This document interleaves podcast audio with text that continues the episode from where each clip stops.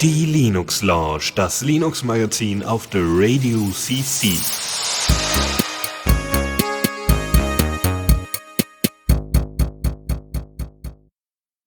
Hallo und herzlich willkommen. Es ist Sonntag, der 9. Oktober und ihr hört mal wieder die Linux Launch auf der Radio CC. Und heute dabei ist der Dennis. Guten Abend. Und ich bin der Michael. Und ausnahmsweise heute mal nicht dabei ist der Chris. Und ich hatte ja letzte Folge schon mal reingehört. Ich war ja letzte Folge verhindert und konnte nicht mitmachen und habe gehört, dass Chris mich ein wenig vermisst hat. Und wenn er falls er mal diese Folge hört, kann ich mal auch sagen, ich vermisse dich gerade auch, Chris. Und ähm, ich fand es auch schön, wir hatten auch gleich zu Beginn ein Thema Rust, ein Rust-Client für Tor. Und Rust wird noch eine große Rolle diese Sendung spielen. Wir haben mal wieder viele, viele Themen mitgenommen. Und äh, ich würde sagen, bevor wir lange rumschnacken, wollen wir mal direkt reinstarten und uns die ganzen Sachen mal anschauen. Neues aus dem Repo. Und als allererstes haben wir da PeerTube äh, in der Version 4.3 wieder zwar ein minor Release nach diesem Semantic Versioning äh, Ding, aber trotzdem äh, immer noch ein großes Release, was die Features angeht. Ähm, äh, PeerTube kennt ihr, das ist eine Fediverse YouTube Alternative, die man aufsetzen kann, die interoperab, also äh, mit mit anderen Instanzen entsprechend kommunizieren kann. Und äh, dort sind jetzt solche Features hinzugefügt worden, die vor allem auf vor allem für Leute interessant sind, die äh, selber YouTuber in sind oder waren. Also tatsächlich äh, The Linux Experiment hatte sich dazu geäußert, also Nick von The Linux Experiment, der sagte, hey super, äh, vielleicht schaue ich mir das nochmal wieder an, weil es erleichtert mir auf jeden Fall die Arbeit, denn ihr könnt jetzt automa einen automatischen Import von Videos äh, von äh, entfernten äh, Kanälen, auch, auch von YouTube, also natürlich auch aus dem Fediverse natürlich, aber eben auch von YouTube, entsprechend vollführen. Ihr könnt sogar einzelne Playlisten äh, dafür verwenden. Also das heißt, wenn ihr einen YouTube-Kanal ähm, habt, beispielsweise, der sich unter anderem auch mit Linux beschäftigt, aber halt auch ganz viele andere Themen hat, wie hier Linus Tech Tips und der sagt so, na, ich möchte aber wirklich nur meine Linux und Open Source Sachen irgendwie auf PeerTube packen, warum auch immer, dann äh, könnte man das, wenn man das alles in eine Playlist packt, äh, entsprechend miteinander kombinieren. Zudem haben sie ein paar UI-Elements äh, verbessert. Sie haben unter anderem den Verlauf und die Beschreibung dessen, wie man denn einen Account erstellt und warum man denn überhaupt einen Account erstellen sollte, deutlich verbessert, was so dieses Onboarding äh, angeht und ähm, haben auch eine ähm, alle Schritte quasi besser dargestellt, bis man eben seinen eigenen Kanal kreiert. Der, äh, diesen Schritt, den letzten Schritt, äh, kann man entsprechend äh, überspringen, wenn man jetzt sagt, hör mal, ich bin hier zum Spaß und nicht um äh, selber YouTube-Videos zu machen, dann kann man das ähm, eben entsprechend überspringen. Äh, und ähm, es gibt eine bessere Integration äh, von Videos und Livestreams. Ähm, man kann was ganz spannend ist, ähm, auch äh, sogenannte Batch Actions, also Massenaktionen äh, umsetzen, was föderierte Instanzen angeht. Ihr könnt also äh, eine äh, Massenaktion umsetzen ähm, für das Löschen von Subscriptions von einer bestimmten Instanz beispielsweise. Das ist jetzt auch födera äh, äh, also föderiert möglich. Das war vorher so nicht möglich. Ähm, und man kann jetzt auch in den Einstellungen, ich glaube, dann für die gesamte Instanz dann entsprechend sagen, äh, dass man auch Transcoding äh, einbett, also äh, ähm, aussetzen kann. Normalerweise ist es so, wenn ihr ein YouTube-Video oder ein Video auf PeerTube hochladet, dann wird es erstmal transkodiert in alle unterschiedlichen Dateiformate mit, äh, mit allen möglichen Codecs und Qualitäten und so. Und das könnt ihr hier ausstellen. Zum Beispiel, wenn es eine einsame, einzelne Instanz eines äh, Hackerspaces ist, der sowieso immer schon 100% der ähm, der entsprechenden Qualität anbietet oder wo die Konvertierung schon vorher stattfindet, wie beim mediaccc.de. Ja? Also äh, da findet erstmal auch die Transkodierung über ein anderes Setup beispielsweise statt. Ähm, also sagt ihr dann einfach hier bitte einbetten, alles cool. So, das heißt, da müsst ihr nicht viel, viel tun. Das, äh, um eben die Last zum Beispiel vom Server zu nehmen. Das ist eine Möglichkeit. Dann ähm, und was, was auch möglich ist äh, in PeerTube, ihr könnt äh, mehrere äh, Versionen eines Videos hochladen. Das kenne ich jetzt so unter YouTube tatsächlich nicht. Äh, und dort könnt ihr dann auch Zwischenversionen, die ihr mal erstellt habt, äh, zum Beispiel, wenn ihr ähm, zum Pro äh, als Promo sagt, hier gibt's schon mal den ersten Einblick in das und das Video, weiß nicht, eure Patreons oder so, und ihr merkt dann, oh, das Feedback ist sehr negativ, weil da irgendwie ein Ding drin ist, was einfach faktisch falsch ist, dann habt ihr die Möglichkeit einfach, ne, und ihr ladet dann mehrere unterschiedliche Versionen hoch oder lasst Leute einfach das Probe gucken, dann habt ihr damit die Möglichkeit, diese äh, Zwischenversion wieder zu löschen und damit wieder Platz auf der Platte von der PeerTube-Instanz entsprechend äh, einzurichten, was ganz nett ist. Ansonsten äh, wurde da auch nochmal aufgerufen, dass sie weiterhin nach Ideen suchen und nach Feedback suchen. Ähm, unter ideas.joinpeertube.org findet ihr schon 80 Ideen und ihr könnt da einfach weitere hinzufügen, um die Entwicklung entsprechend zu supporten. So viel zur PeerTube-Version 4.3. Meine Frage an dich, Dennis, wäre, wann setzen wir unsere eigene PeerTube-Instanz für Linux Launch auf? Naja, also dadurch, dass PeerTube ja primär für Videos äh, da ist und sicherlich auch so einzelne Vorteile hat, ähm, zum Beispiel, dass es direkt RSS-Feed supportet oder auch, ähm, äh, wie heißt es denn, äh, hier, äh, Captions, Closed Captions, also Untertitel, ähm, hätte das sicherlich nicht die, also wäre das sicherlich eine schöne Sache. Das selber zu machen, davon, äh, also da äh, muss nur einer machen. Ja, so, das Ja, ist ja. wie, wie so oft, muss nur einer machen. Aber ähm, im Moment. Ich glaube, das ist so äh, das Metier von Chris und mir. Ich glaube, weil ich finde das ganz interessant. Ich habe das für anderen Podcasts auch schon gesehen. Das ist ja auch, wenn es für Videocontent primär ist, mit äh, den Chaptern einfach als Bild eingeblendet, ist das auch für manche vielleicht eher lieber nutzbar als ein äh, Podcast-Client. Aber ähm, wir evaluieren das mal. Ja, also ansonsten würde ich eher sagen, äh, lass uns mal lieber weiterhin Castopod evaluieren, ähm, weil da zum Beispiel so, so kleine Marketing-Aspekte ja mit drin sind, wie dass man so kleine Ausschnitte, wo auch ein Untertitel mit drin zu finden ist, kleine Ausschnitte entsprechend teilen kann, direkt ins Fediverse pusten kann. Und da muss ich sagen, habe ich ein bisschen größeres Fable für, auch wenn ich PeerTube ziemlich cool finde. Ich habe euch noch mitgebracht, bei Audio und Video unter Linux ist ein Projekt, was wir total lieben bei uns in der Linux Launch, das ist Pipewire. Und das hatte seit der letzten Sendung auch zwei neue Releases, nämlich 0338 und 0339. Und in der 38er Version gab es einige Verbesserungen, zum Beispiel an PW Top. Das ist ein Kernel-Sign-Utility, das zeigt einem alle Anwendungen und Streams an, wie die verbunden sind. Das zeigt einem jetzt auch die Formate an, also welche Anwendungen, welche Codierung irgendwie streamt und was macht. Es gab ein paar Regressions, wo es so Knackser und ein paar Abstürze gab bei Verbindung von, von neuen Sourcen und sowas. Das haben sie behoben. Die haben generell sehr viele Bugfix-Verbesserungen gemacht. Mit 0339 kam auch Verbesserungen an dem Codec-Support für Bluetooth. Aber das allergrößte Feature, was jetzt mit nu- äh, 0339 reingemerged wurde, ist der Support für Bluetooth Low Energy. Das heißt, Audioübertragung über Bluetooth Low Energy, was ja schon einige Headsets unterstützen und äh, einem erlaubt, auch wesentlich energieeffizienter Audioverbindungen zu machen, Headsets zu verbinden, ähm, ist jetzt von Pipewire unterstützt.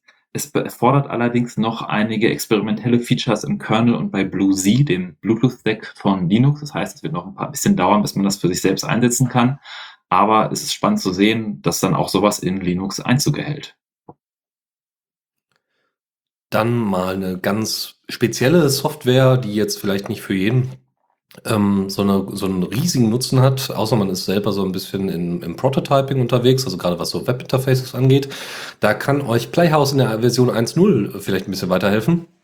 Ihr könnt äh, da nämlich einfach, äh, ne, äh, habt eine CSS-Ansicht, ihr habt eine HTML-Datei äh, offen und auf der rechten Seite habt ihr dann quasi den Browser, also den, das, die, die Rendering-Engine offen und könnt dann unten mit dem Inspector, den ihr sicherlich aus Chrome und aber auch hier die WebDev-Tools aus Firefox und so weiter kennt, entsprechend einfach diese ganzen, ähm, diese ganzen Elemente verbessern, anpassen und so weiter und könnt damit schauen, wie effizient ihr zum Beispiel äh, Nutzer-Interfaces, äh, äh, die auf HTML, JavaScript und, und CSS basieren, entsprechend bauen könnt. Ist eine schöne Sache. Äh, also ne, es äh, gibt auch einen Dark- und äh, Light-Mode, äh, entsprechende Developer-Tools, um das Ganze äh, gut zu unterstützen. Und ihr habt auch die Möglichkeit, natürlich über JavaScript dann äh, auch äh, Libraries mit reinzuziehen, die ihr dann vielleicht benötigen, äh, benötigt. Ja, also das heißt, schnell mal irgendwie eine kleine Bootstrap-Ansicht zusammenbasteln und äh, alles in einem Fenster zu haben, das kann dann Playhouse, was ihr natürlich per Flatpak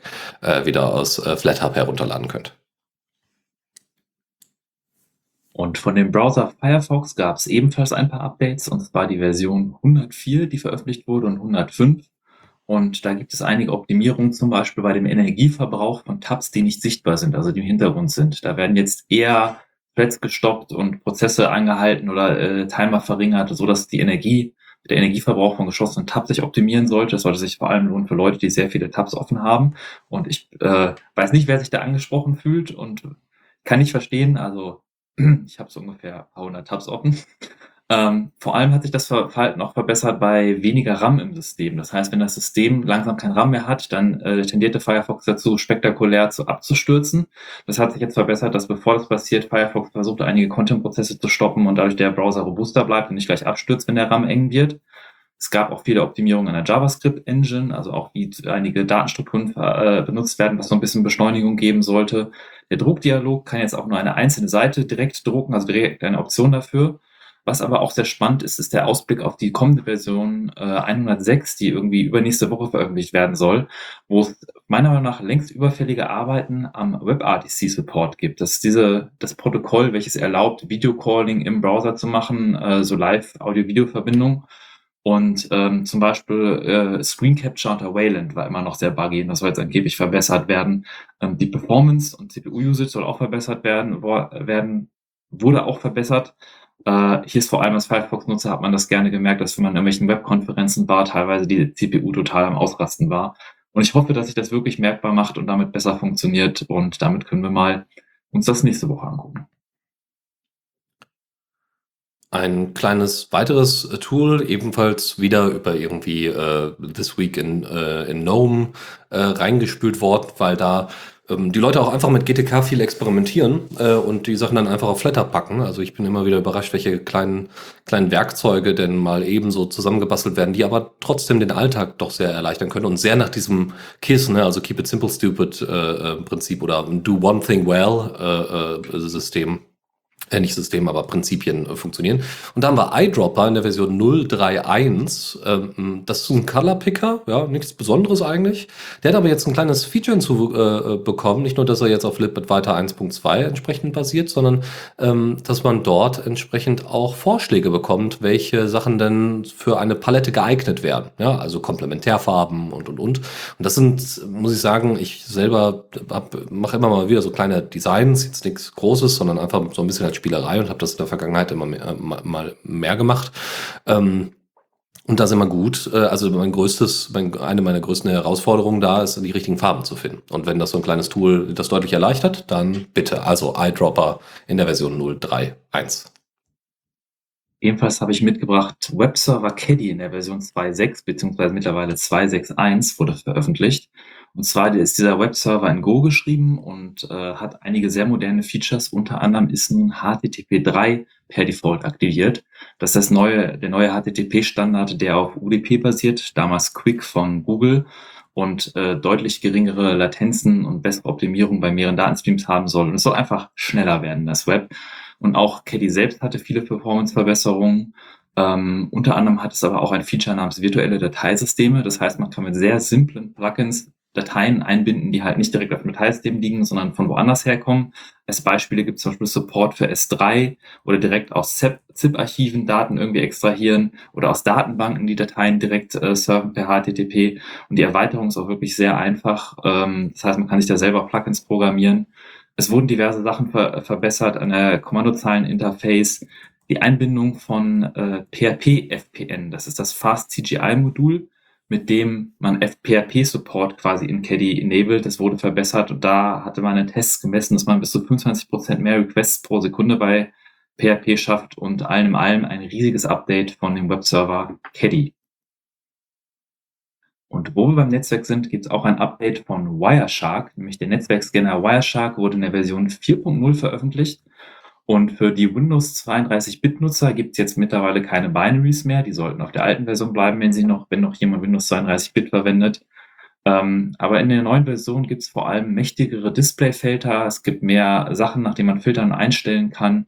Es gibt diverse UI-Verbesserungen. Die Performance beim Geolocation Lookup wurde verbessert. Die Qt äh, Libraries wurden verbessert und es war halt allem allem sehr viele Kleinigkeiten, jetzt keine großen Features, aber ein doch sehr gelungenes Update von Wireshark auf die Version 4.0. Und kommen wir mal ein bisschen zum Entwickeln. Vielleicht der eine oder andere von euch programmiert mal gerne Mikrocontroller oder Embedded-Geräte. Und eine Idee, die da sehr verbreitet ist, ist die Arduino-Idee. Die ist jetzt nicht nur für Arduinos, sondern auch für mittlerweile sehr viele andere Boards, die man da, also ein Board-Support äh, quasi hinzufügen kann. Und die ist jetzt in der Version 2.0 veröffentlicht, was ein größeres Update ist am 14. September. Und man sieht, dass vor allem diese IDE, die vorher mal, sage ich mal, ein äh, etwas besserer Texteditor mit ein paar nützlichen Funktionen und Code direkt auf einem Mikrocontroller zu, zu brennen, äh, war, mittlerweile immer erwachsener wird. Also das Interface hat, äh, wurde viel poliert an vielen Stellen. Es gibt viel mehr ähm, Code Completion, Inspections, also wie in einer richtigen äh, IDE, äh, dass man da halt äh, Fehler schon vorzeitig erkennt, vor dem Kompilieren, vor dem Brennen auf dem Mikrocontroller. Der Dark Mode ist jetzt endlich final drin.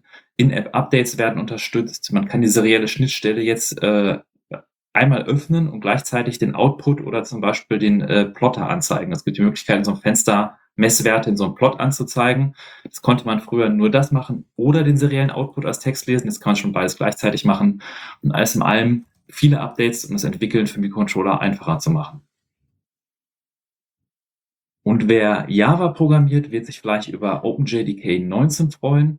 Ähm, da hat es tatsächlich die meisten schönen Features sind alle noch Preview. Also die einzigen Stable Features, die jetzt äh, noteworthy sind, finde ich, ist der zum Beispiel der RISC-V Support. Also mehr CPU-Support ich immer gut und RISC-V gab es schon vorher inoffiziell Builds, ist jetzt ganz offiziell supported. Ähm, Unicode-Updates und Daytime-Formate wurden neu hinzugefügt. Aber was halt spannend ist, sind halt noch ein die Preview-Features, die halt noch nicht stable sind, halt als Preview.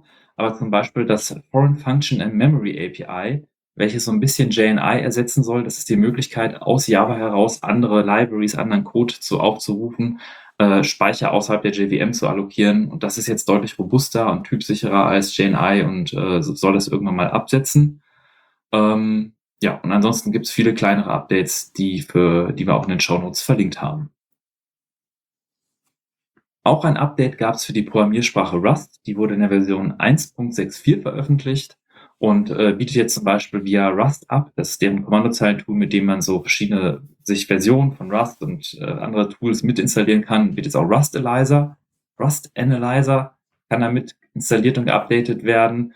Ähm, man kann, wenn man Projekte aufteilt in mehrere Cargo-Definitionen, also das heißt, äh, ein Projekt in mehrere Libraries oder Module aufteilt, kann man das hierarchisch anordnen und dann Werte nur einmal spezifizieren, die werden dann vererbt auf die Untermodule. Man kann gleichzeitig für mehrere Targets bauen mit nur einem Aufruf. Enorm viele APIs wurden stabilisiert. Eins, was wohl sehr gefragt war, war Into Future Trade, welches quasi für asynchrone Programmierung hilft. Also für, für Threads, also wenn man mehrere Aufrufe gleichzeitig macht und nicht wartet, bis die Antwort kommt, sondern äh, äh mit Lambdas arbeitet. Ich bin jetzt auch jetzt kein Rust-Experte, aber das ist zu schön zu sehen, dass da sich viel tut und äh, äh, viel verändert. Unter anderem auch bei Windows haben sie optimiert, dass man beim Kompilieren mit PGO, Profile Guided Optimization, das ist eine Technik, womit jemand quasi beim Kompilieren schaut, welcher Code am häufigsten aufgerufen wird, wo man am besten optimiert. Und da haben sie es geschafft, die Binaries 10 bis 20 Prozent schneller zu machen. Und eine weitere Runtime, die ich vorstellen wollte, wenn wir schon bei Sprachen und so sind, ist die äh, Wasm Time, wurde in der Version 1.0 veröffentlicht. Das ist eine Wasm Runtime, äh, WASM oder WebAssembly, WebAssembly ist, glaube ich, was anderes. Nee, WebAssembly ist schon der richtige Ausdruck dafür. Ähm, ist ein Bytecode, der quasi nicht JavaScript ersetzen soll, aber einen Browser ergänzt und es erlaubt, beliebige Programmiersprachen effizient und vernünftig im Browser laufen zu lassen. Und ähm, man kann halt portablen Code schreiben, der halt auch auf mehreren Betriebssystemen läuft, nicht nur im Browser, sondern auch im Server und kann halt äh, ähm, ähnlich wie die JVM das vorhat, dass man einmal ein, ein Code-Release, der dann auf verschiedenen Systemen quasi läuft und, und optimiert werden kann. Und Spotify hat da Beispiele genannt, dass die in der Infrastruktur 50% Speedgewinn haben, jetzt mit der, mit im Vergleich zu anderen Wasm Engines. Fast, die hat von 163% äh, Beschleunigung gemacht. Und das ist halt, die Lines dahinter ist von Intel, Mozilla, Red Hat und mittlerweile sehr vielen anderen Unternehmen. Das nimmt halt alles gerade furchtbar viel Fahrt auf und äh, wird dann im Browser, wie gesagt, nicht JavaScript ersetzen, aber ermöglichen, dass man in sehr vielen anderen Programmiersprachen Web-Apps entwickeln kann und direkt im Browser ausführen kann. Da gibt es sehr viele spannende Projekte. Genau, und dann stelle ich nochmal wieder eine Desktop-Applikation vor, nämlich Transmission in der 4.0 Beta bisher. Das heißt, kommt also in den nächsten Tagen und Wochen äh, in der nächsten Version heraus, warum jetzt schon vorher? Naja, es hat sich so viel geändert, dass wir dem Ganzen schon mal vor, also dass man sich ja jetzt mal drauf, schon mal drauf freuen kann und auch schon mal vielleicht ein bisschen mittesten kann. Also erstmal äh, der Transmission Daemon, ja, also Transmission besteht nicht nur aus dem ganz normalen, äh, also Transmission ist ein Torrent-Client, äh, der besteht nicht nur aus dem entsprechenden ähm, Daemon, der im Hintergrund läuft, sondern äh, oder aus dem Frontend aus GTK, sondern es gibt auch ein Qt-Frontend und es gibt auch ein Web-Frontend äh, ähm, äh, und Web-Interface. So, mit allein der Daemon aber, der kann jetzt mit 25.000 äh, äh, Torrents wunderbar umgehen inzwischen äh, und hat sich jetzt verbessert durch den Sprung von Version 3.0 auf 4.0. Und zwar äh, braucht er jetzt 50% weniger CPU-Zyklen, äh, 70% äh, und 70% weniger äh, ähm, äh, Speicherplatz quasi, Memory Allocations. Ähm, dann äh, Grund, das liegt unter anderem daran, dass sie die Codebase verändert haben, nämlich von C zu C++ ähm, und konnten damit zum Beispiel Rust. Kein Rust, genau, ja. Aber sagen wir mal, ne, Kleinvieh macht auch Mist, nämlich äh, sie haben dadurch äh, den, den, die Masse an Code erstmal um 18% reduzieren können, was ja auch schon mal gut ist.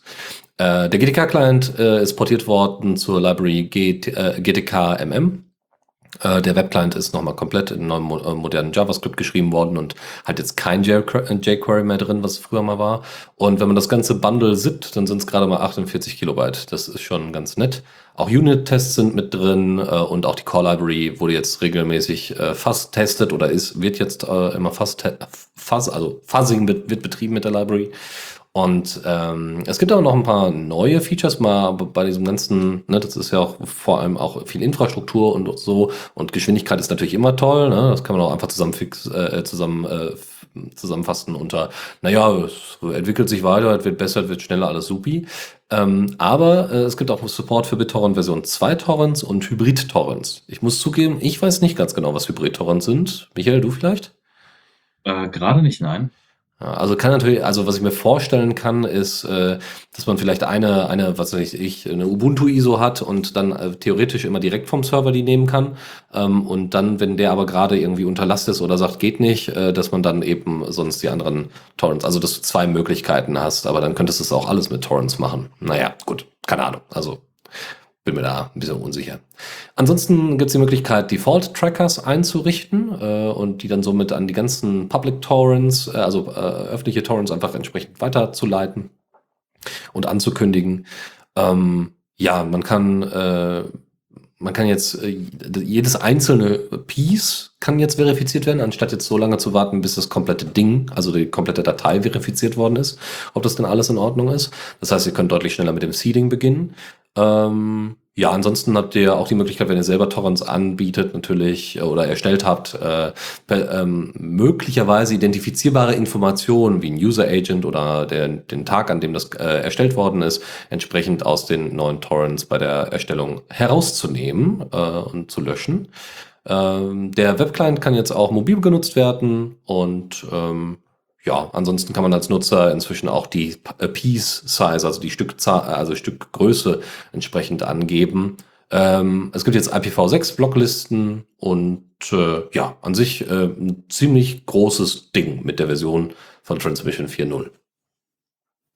Ich habe gerade mal nachgeschaut, Torrent V2 ist halt einfach ein neues Format für die Torrent-Datei, wo die viele Sachen aktualisiert, verbessert haben, der Support für Dateistrukturen und Hashes und alles Mögliche. Viele neue Features werden ermöglicht durch dieses neue Torrent-Format. Ähm, es gibt auch Möglichkeit, zum Beispiel, dass man Torrents veröffentlichen kann und nachträglich Patches veröffentlichen kann. Also sagen kann, da sollte sich irgendwas ändern, ohne dass man nicht komplett einen Torrent neu veröffentlichen muss. Ähm, also, dass man quasi einzelne Teile von einem Torrent verändern kann. Aber dieses Feature habe ich jetzt gerade gelesen in einer Diskussion, wo jemand gesagt hat, dass das halt auch gerade problematisch ist, dass man nicht mehr sagen kann, ein Torrent ist sicher äh, Viren gescannt oder sonst irgendwas, sondern es kann sein, dass der Torrent dann nachträglich noch verändert wird und wie das dann umgesetzt wird in den Clients, muss man nochmal gucken. Ähm, aber ja, davon mal abgesehen kann ich Transmission als BitTorrent-Client sehr empfehlen, habe ich auch auf meinem Heimserver. Ähm, für die Kommandozeit auf dem Desktop nutze ich tatsächlich nur ARIA 2. Das ist ein Kommandozeilen-Client, aber als, als Des, also als Client mit einer GUI oder einer Web-GUI, also was man auch jemand anderen im Haushalt in die Hand drücken kann, wenn man einen Torrent hinzufügen will, ist Transmission wirklich gut. Ich muss zugeben, dass es bei mir schon sehr, sehr lange her ist, dass ich mal einen Torrent verwendet habe. Ähm, weil, also, also bisher hat sich das nicht, also war es nicht notwendig, ja. Ich habe die Dateien meistens direkt bekommen. Ist auch eher selten bei mir, aber wenn mal tatsächlich eine große Distro oder irgendwelche anderen großen Pakete VM-Images angeboten werden, auch als Torrent, denke ich mir, spaße den Leuten mal so ein bisschen den Traffic und äh, zum Beispiel ARIA2 als Kommandozeilen-Client ist halt, da schmeiße ich den Traffic wie bei Curl, äh, den, den, den Link zu dem Torrent einfach wie bei Curl einfach hinter das Kommandozeilen-Utility und dann lädt er damit unglaublicher Geschwindigkeit das direkt runter. Das ist manchmal ganz praktisch. Aber ich nutze es auch eher selten mittlerweile, ja. Gut, kommen wir zu einem Matrix-Client, den wir schon mal hier vorgestellt haben, oder zumindest den ich jetzt schon etwas öfters im Auge habe, äh, unter anderem, weil er auf F-Droid zu finden ist, nämlich Siphon. Äh, Siphon ist in der Version 0214 erschienen und ähm, hat da ein paar nette Features dazu bekommen. Das Ding ist bei weitem noch nicht fertig, muss man ganz klar sagen, aber es kann Olm und MacOlm, also es kann Encryption äh, und es ist damit schon mal weiter als viele, viele andere. ähm, hat aber ein paar spannende Sachen mit drin. Also es ist, äh, hat das Ziel, also der Matrix Client hat das Ziel, sehr nutzerfreundlich zu sein, also sehr viele Leute abzuholen und auf der anderen Seite aber unglaublich privacy-aware zu sein. Ich meine, äh, ne, das ist schon ganz, also ne, hört sich ja erstmal gut gut an. Ähm, sie haben nämlich jetzt aber auch Features eingebaut, die sogar spec-compliant sind, die es so halt in bisher, glaube ich, keinem einzigen Client gibt.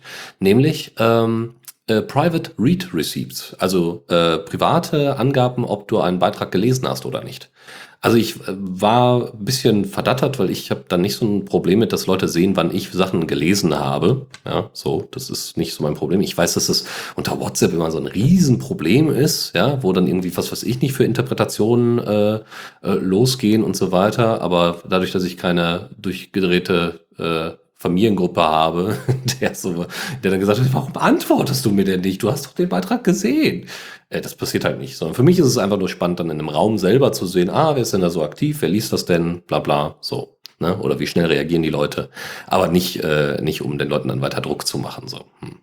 Gut, glaub, wie auch. Das kommt so ein bisschen auf die Bubble an, in der man unterwegs ist. Ich habe das durchaus in anderen Bubbles schon erlebt, dass man dann dieses Read-Notification für Diskussion sorgt, wo es dann heißt, ich hatte den Client einmal kurz offen, aber nein, du hast es doch gelesen, du hast nicht reagiert. Und, äh. Also ähm, ich finde es ein cooles Feature auf jeden Fall. Ja, ist, ist ja auch super. Ähm, es gibt nämlich noch weitere coole Privacy-Features, nämlich, dass man jetzt äh, von dem, also Privacy Screen heißt der hier, also ist wahrscheinlich einfach nur so eine Unterseite, habt ihr die Möglichkeit, die Devices entsprechend umzubenennen und ihr, es gibt jetzt einen Device Name äh, Randomizer. Ähm, das muss man ja sagen, das ist ja ein Element nicht so super geil gelöst, ähm, aber das ist auch wirklich schwierig, so ordentlich zu designen. Und zwar nicht technisch, sondern einfach, was ist da die richtige Entscheidung äh, zu treffen. Wenn ihr Devices Devices, also neue Clients anmeldet äh, mit eurem Matrix-Account, dann führt das dazu, dass dann gesagt wird, ah, guck mal, ja, da, äh, Element auf iOS, äh, äh, Fractal auf, keine Ahnung, und äh, was auch immer. Das äh, ist natürlich ein Problem, weil man damit nachvollziehen kann, aha, die Person ist auf iOS, auf Android, auf, auf dem Desktop, ja, oder doch nur im Browser oder wie auch immer, ja, so. Ähm, und das, also gibt noch ein paar andere Informationen, die möglicherweise dadurch geleakt werden können. Und ähm, das ist so ein bisschen schwierig äh, weil das sind Informationen, die potenziell fast alle sehen können, glaube ich. Ähm, und da sollte man entsprechend umbenennen. Und da gibt es einen Device Name Randomizer, äh, den hier Siphon gleich mitliefert.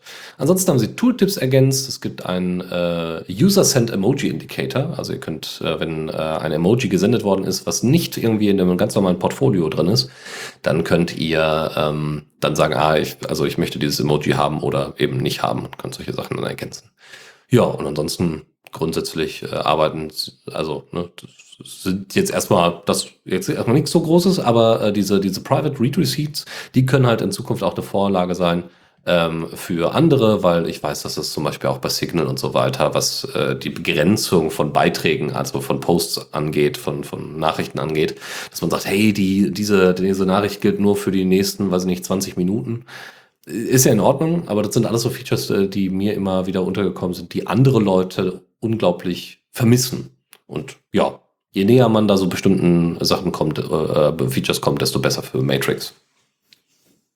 Eine interessante Sache, die du ansprichst. Es gibt ja auch diese zum Beispiel Selbstzerstörung, wie du gerade angesprochen hast, von Messages, dass sie nach einer Zeit verschwinden. Oder dass auch die Delete-Funktion, dass man nachträglich Nachrichten löschen kann. Und ich finde es super dass man kurz nachdem man die Nachricht gesendet hat und dann feststellt, ups, ich habe gerade dem falschen Account meinem Boss irgendwelche privaten Bilder gesendet oder sowas, das ist, dass man da noch die Nachricht zurückziehen kann, ist an sich cool. Ähm, aber dieser, wie soll ich sagen, äh, dieser false sense of security, dieser Glaube, dass man den Leuten vermittelt, dass es nicht einfach, also das, die Nachricht ist ja schon über den Ether gegangen, die ist ja, ja. schon an den Client angekommen. Und es gibt viele Clients, ich denke jetzt gerade an Telegram, CLI zum Beispiel, der dann einfach anzeigt, dass jemand eine Nachricht löschen wollte, aber nicht die Nachricht löscht, sondern einfach die Nachricht weiter anzeigt. Und ähm, es ist halt dann, die Leute sollten nicht immer glauben, dass das dann heißt, dass die Daten dann wirklich weg sind. Da, das ist vielleicht ein bisschen schade, wenn die Clients diesen Eindruck vermitteln. Mhm. Ja, das stimmt schon. Äh, ne? Also ich habe das schon öfters gehabt, dass Leute dann irgendwie die Nachricht dann in den Benachrichtigungen nachlesen konnten. Ähm, was jetzt bei den Sachen, die ich jetzt so verschicke, nicht so das Problem ist, sondern dann kriegen sie halt eine falsche Information, die nicht mehr aktuell ist. Ähm, aber ich kann das schon verstehen, dass das, äh, das ein Problem ist. Äh, und äh, dieses, äh, also stimme ich dir vollkommen zu, Michael, also diese, diese falsche Sicherheit, die da äh, vermeintlich übergebracht wird. Aber muss man auch sagen, ich meine, gibt es das Feature überhaupt, wie du gerade das auch schon betont hast? Das, soweit ich informiert bin, gibt es das bei Jabber nicht. Und das ist tatsächlich, wäre ein Feature, was ich un, also das, das ist für mich eines der basalsten Feature, die ich unbedingt brauche. Ja, Java, Java hat, hat selig das Protokoll XMPP. Ja. Ähm, aber schön, dass Matrix sich so gut entwickelt. Ich habe dann noch zum Abschluss der Kategorie euch Kernel-Updates mitgebracht, weil wir hatten in der letzten Sendung auch nicht über Kernel 5.19 gesprochen, wo ich kurz nochmal einfüge, ein Support von einem Google-Entwickler namens Won Chuang, äh, der Physical Location Support für Hardware. Es war ein Subsystem, welches quasi erlaubt, Hardware zu sagen, wo sie angeschlossen ist. Man muss sich das vorstellen, dass man einen Laptop hat und zum Beispiel das Laptop weiß, dass das der USB-Port rechts ist, dass der VGA-Stecker links oben ist oder halt an einem Tablet der Audiostecker unten in der Mitte ist. Und das kann dann halt auch die, der, das Display nutzen, um irgendwelche Hints anzuzeigen. Auch gab es ähm, ID-Map-Layers in OverlayFS für besseren Container-Support. Und zwar ist, kommt das für Tools wie Podman, die Container, also diese verschiedenen Container, die man von Docker kennt, die containerisierten Apps, was auch für Flatpak genutzt wird und so, diese Namespace-Techniken im Kernel, ähm, dass man die auch ohne Root-Rechte nutzen kann, rootless. Und zum Beispiel zum ID-Map im OverlayFS gibt es jetzt Support, der ist auch äh, mit 5.19 drin ist, was halt solchen Tools Podman es einfacher macht, einige Funktionen ohne Root-Zugriff zu nutzen und man dadurch vielleicht noch sicherer in seinen Containern ist. Äh, des Weiteren gab es viele Optimierungen beim Multipass TCP, kann jetzt downgraden zu normalen TCP-Verbindungen. Und auch ganz äh, interessant ist, Linus Torvalds hat dieses Release tatsächlich auf einem MacBook M2 veröffentlicht, also einem ARM x64-Gerät von Apple. Mittels der Asahi-Distribution hat er diesen Kernel veröffentlicht und es hat wunderbar funktioniert und das ist auch ganz beeindruckend zu sehen, dann wie Asahi mittlerweile gut nutzbar ist. Äh, des Weiteren gab es Support für extra große TCP-Pakete bis 4 GB. Big TCP heißt das. Äh, ist natürlich jetzt fürs Internet relativ wenig sinnvoll, aber in großen Rechenzentren, wo man von 100 Gigabit oder noch schnelleren Vernetzerverbindungen spricht, kann man dadurch tatsächlich äh, noch mehr rausholen. Die chinesische CPU-Architektur Long Arch wurde äh, mit aufgenommen. Äh, und was auch vielleicht interessant ist, wenn jemand von euch ein Problem mit einem Intel-Laptop hatte, dass beim Tiefschlafen trotzdem immer noch Strom verbraucht wurde und der Akku irgendwann alle wurde, ähm, da wurde ein Problem behoben, was halt bei den Intel-Systemen dazu führte. Äh, dann gab es noch viele weitere Änderungen, äh, die jetzt auch mit 5.19, die dazugekommen sind und äh, 6.0, der jetzt gerade letzte Woche, glaube ich, veröffentlicht wurde. Ähm, aber die, die wirklich spannenden Dinge, sage ich mal, die kommen tatsächlich mit der Version 6.1. Die wird erwartungsgemäß am Anfang nächsten Jahres veröffentlicht. Und ich rede ja normalerweise nicht über noch zukünftige Kernel-Releases, aber diesmal ist eine Ausnahme, weil ähm, es sind einige sehr krasse Änderungen drin. Es ist nämlich zum Beispiel eine sehr große BTFS-Performance-Verbesserung drin, also ButterFS. Ähm, unglaublich viel Hardware-Support ist auch in den letzten aktuellen Versionen in der neuen Version für alle möglichen ähm, Grafikkarten, die Intel Arc Grafikkarten werden deutlich besser unterstützt. Ähm, aber was mich vor allem freut, sind die MGLRU-Patches. Da hatte ich einmal in der früheren Linux-Launch gerichtet, äh, berichtet, das sind Patches, die verbessern die, die Responsiveness von Linux, wenn wenig Speicher da ist, also wie Speicher reclaimed wird. Und gerade bei Geräten, die wenig Speicher haben oder wenn sehr intensiv Speicher genutzt wird, hat man da teilweise enorme Performanceverbesserungen quer durch die Bank bei allen möglichen Programmen gemessen. Und ähm, Google liefert das schon auf Android-Handys aus und hat damit sehr gute Erfahrungen. Das wird auch mit 6.1 kommen. Und worüber wir gleich noch in den News reden. Es hat was mit Rust zu tun, aber da erzähle ich erstmal gleich was im Newsflash zu. Newsflash. Fange allerdings an mit einer News von Canonical. Und zwar Canonical ist, äh, liefert ja Ubuntu, die Linux-Distribution, die äh, sehr beliebt ist sehr verbreitet ist für Server und für äh, äh privat. Die kann man kostenlos nutzen. Es gibt halt immer diese LTS-Releases, die Long-Term-Support haben. Ähm, die haben aber üblicherweise fünf Jahre Support äh, auch nur geschränkt für die gewissen Paketquellen. Und es gibt allerdings von Ubuntu ein Pro-Programm, Ubuntu Pro, welches einem äh, zehn Jahre Support gibt. Und Mark Shuttleworth, der äh, Gründer von Canonical, hat jetzt einfach mal spontan entschlossen, dass man Ubuntu Pro für bis zu fünf Maschinen äh, kostenlos bekommt. Das heißt, ihr könnt privat und auch kommerziell, also auch kleinere kommerzielle Nutzung ist explizit erlaubt, äh, könnt euch bis zu fünf Maschinen, könnt euch Ubuntu Pro holen und zehn Jahre lang auch deren Main Repository, was es da gibt, irgendwie mit ganz vielen Paketen, äh, zehn Jahre lang Security Support äh, bekommen, was halt gerade für einen kleinen mittelständischen Betrieb oder irgendwelche, die nicht ständig ihre Distribution updaten wollen, ziemlich cool ist und oder privat sein Server, der, wenn man lange mit Sicherheitsupdates äh, beliefert werden will, finde ich das mega.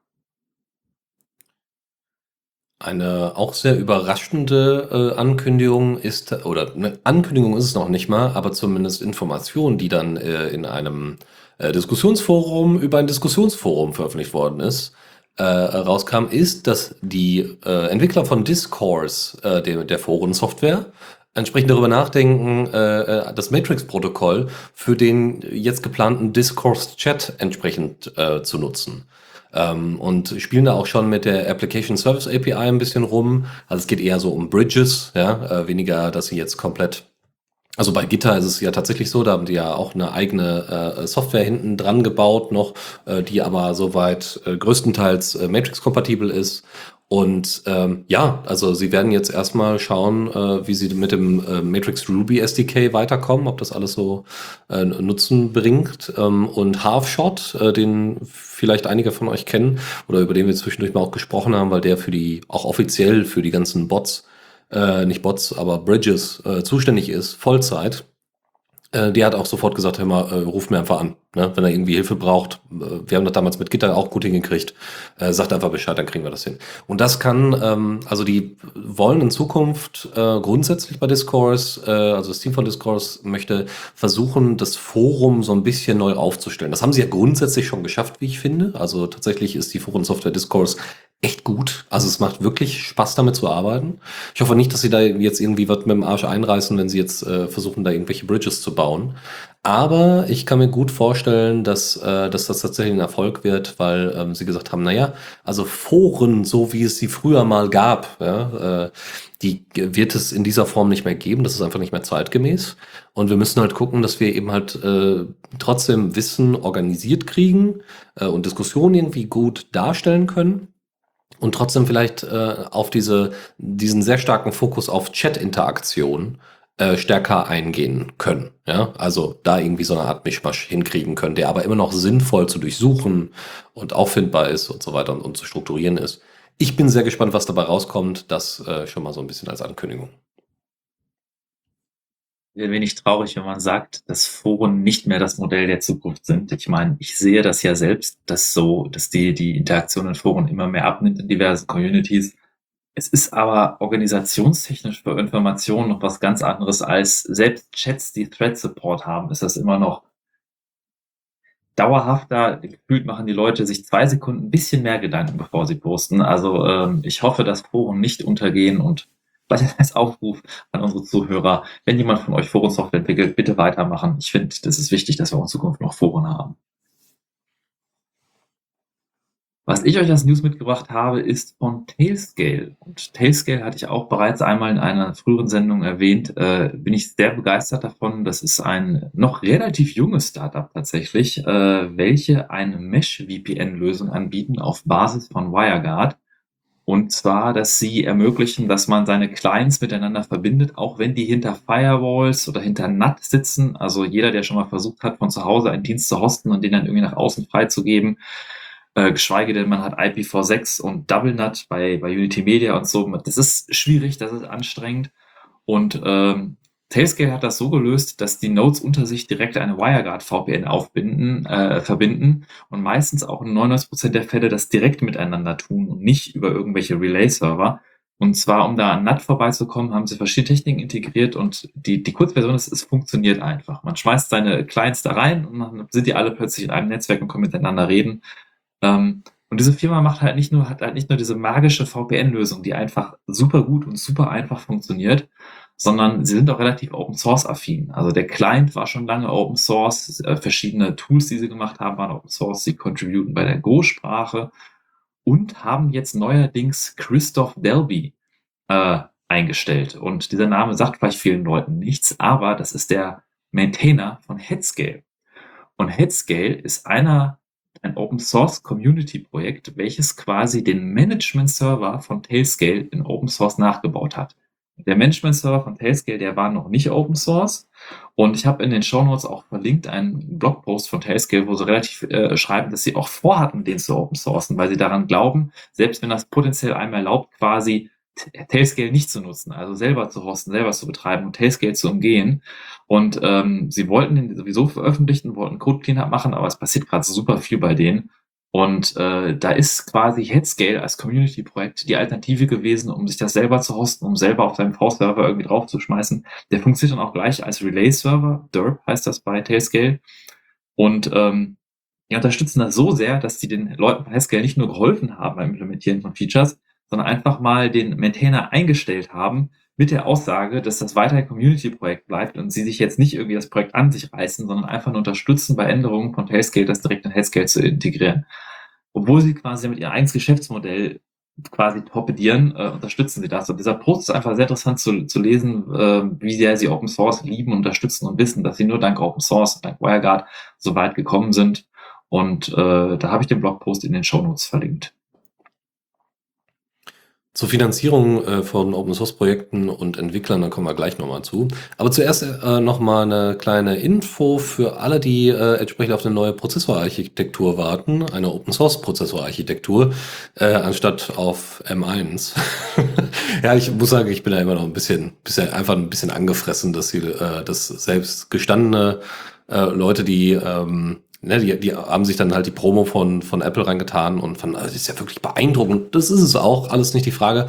Aber ich finde es schon echt schade, dass, ähm, dass äh, damit so ein bisschen der Blick irgendwie auf Risk 5 und andere so ein bisschen geschmälert worden ist oder dieser, dieser, ja, der, der Effekt dann so war, dass die Leute angefangen haben, äh, angefangen haben, sich tatsächlich Apple M1 äh, äh, Rechner zu kaufen, was ich schon sehr beeindruckend fand. Äh, Michael, direkt dazu? Ja, Du siehst, dass ich im Chat einen Kommentar dazu. Äh, du spielst sicherlich auch News Torvalds an mit seinem Release auf einem MacBook, ne? Ja, unter anderem, ich meine, er sagte ja dann immer, ja, die Hardware ist toll und so weiter und so fort.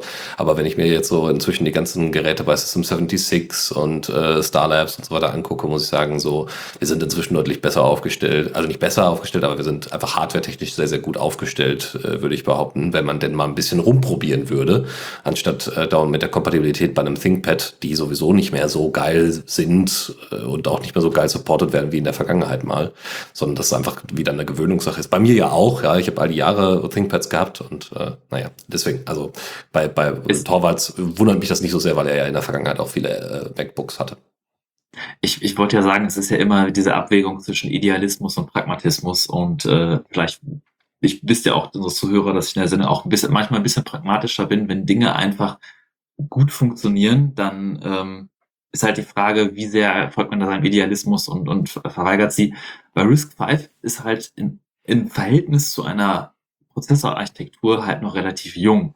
Und äh, auch wenn es mittlerweile richtig krasse RISC-V Mainboards gibt für Serversysteme und auch Desktop-Systeme, also Prozessoren, die potenziell für Desktop benutzt werden können mit RISC-V, äh, so ist das alles noch, sage ich mal, ähm, in den Kinderschuhen, wenn man das vergleicht mit anderen Prozessorarchitekturen. Also ARM gibt es ja schon deutlich länger und äh, ich äh, spreche nicht ab, dass Apple mit dem M1 und M2 sehr beeindruckende Prozessoren gebaut hat, äh, bin aber da voll deiner Seite, dass ich natürlich hoffe, dass in Zukunft viel mehr RISC-V-Prozessoren veröffentlicht werden. Vielleicht mal irgendwer ein, ein R1 veröffentlicht, der dann den M1 in eine Tonne kloppt und auf RISC basiert.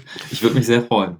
Na gut, wir haben hier jetzt tatsächlich, und das ist die eigentliche News, ähm, äh, einen, einen Zwischenschritt, also einen, einen, einen, einen, einen wie soll ich sagen, einen, einen Meilenstein erreicht. Nämlich, es gibt den ersten Laptop äh, mit RISC-V-Prozessor. Der äh, ist äh, von der Firma Alibaba, die ihr sicherlich kennt, wenn ihr ganz viel chinesischen Plastikkrams eingekauft habt, ganz günstig, oder irgendwie, ne, weiß ich nicht, äh, äh, Kopien von, von Arduinos. Dann, äh, ähm, die Firma produziert halt nicht nur äh, irgendwie Krams grundsätzlich und verkauft den, sondern in dem Fall auch sogar auch Laptops. Und dieser Rechner heißt Alibaba Roma ist für ein, äh, 1500 US-Dollar zu haben. Eine Festplatte von 256 Gigabyte SSD und äh, vier Ker und natürlich das Wichtige ist ein RISC-V-Prozessor mit vier Kernen, 2,5 Gigahertz. Ähm, was ich besonders interessant fand, war, dass, es, dass die CPU erst im August vorgestellt worden ist und die dann sofort äh, da draußen einen Laptop gebastelt haben, der 16 GB RAM supportet. Da muss man natürlich sagen, da werden jetzt einige sagen, äh, ja, 16 GB RAM, das äh, wird, danke, das reicht nicht. Dann, was sie auch mit drin haben, ist TPM, also eine Form von TPM, äh, Trusted, wer ist das nochmal? Trusted, ähm, egal. Also Plattform Module. Genau, Plattform Module, genau. Und da haben sie jetzt ein, äh, sie nennen das hier Trusted Execution Environment. Ähm, 14,1 Zoll, 1080p, auch das wird jetzt niemanden umwerfen, wenn man hier dauernd von 4K-Displays spricht. Auch wenn ich das nicht so ganz nachvollziehen kann. Was ich aber spannend fand, was ich noch gar nicht auf dem Schirm hatte, ist, dass Alibaba selber auch eine Linux-Distro hat, die nennt sich Open Anolis und die ist auch vorinstalliert. Die Auslieferung wird im ersten Quartal 2023 beginnen und ähm, es gibt unterschiedliche Versionen von äh, diesem Alibaba Laptop mit RISC-V, äh, der sogar in einer Premium-Version vorliegt mit für 5000 US-Dollar. Da ist aber echt viel Krams einfach dabei, was es jetzt nicht irgendwie besser, schneller oder toller macht, sondern einfach nur, was weiß ich, Kopfhörer Kopfhörer, Ladegerät und so weiter. Also ist jetzt nicht so da, oder Gravur oder sowas. Also ist jetzt eher was für Early Adopter auf jeden Fall. Das ist jetzt vielleicht interessant. Alibaba ist halt der große Plattform, die gehört auch AliExpress, dieser Marktplatz, von dem du gesprochen hast. Und die haben halt eine große Cloud-Plattform. Und auf der Cloud-Plattform haben die auch eigene Hardware, um Sachen zu beschleunigen. Die haben halt auch die, die sage ich mal, die Energie und die Ressourcen, sowas auf die Beine zu stellen und sowas zu veröffentlichen. Deswegen finde ich das total cool. Würde mir aber wünschen, wenn auch mehr Firmen sich dazu committen und ähm, vielleicht ist das durch, wenn man öffentlich mal äh, anspricht, sagt, mal nachfragt bei seinem Distributor oder sonst was oder auf, auf einer äh, Mastodon irgendwie sagt, hey, sag mal, Lenovo, wann gibt's mal einen RISC-V-Prozessor oder so. Vielleicht wird das mal irgendwann durchrasseln zu den Executive entsprechenden Stellen und wird sich das auch mehr verbreiten bei anderen Herstellern.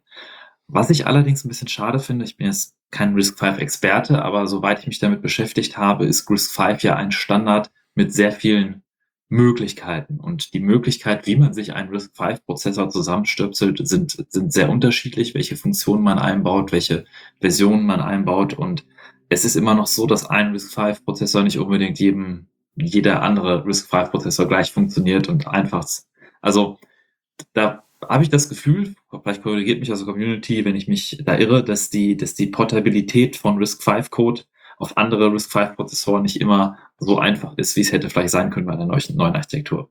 Aber man darf gespannt bleiben. Auf jeden Fall. Dann haben wir von äh, Tidelift, ähm, einer Firma, die ja, also die, glaube ich, zusätzlichen Support ist so wahrscheinlich so ein bisschen wie Taxcare oder so, die ähm, halt äh, nochmal zusätzliche Security äh, für, also per Subscription, ähm, zusätzliche Security für bestimmte Libraries und so weiter anbietet, wenn man die dann entsprechend einkauft, äh, so dass entsprechend, wenn die eigene, wenn Leute eigene Software gebaut haben auf Basis von Open Source äh, Software, dass da dann geguckt wird, dass die weiterhin stabil laufen und äh, sicher sind und so weiter und so fort. So, ähm, da gibt's äh, auf jeden Fall einige, die dann da entsprechend mitwirken, also auch aus dem Open Source Bereich grundsätzlich mitwirken und da entsprechende Subscriptions haben. Und äh, die haben eine Open Source Maintainer Survey rausgebracht, äh, also eine, eine, eine Umfrage im Endeffekt. Und da kamen so ein paar interessante Sachen einfach dabei. Das sind irgendwie 400 Leute, die da befragt haben.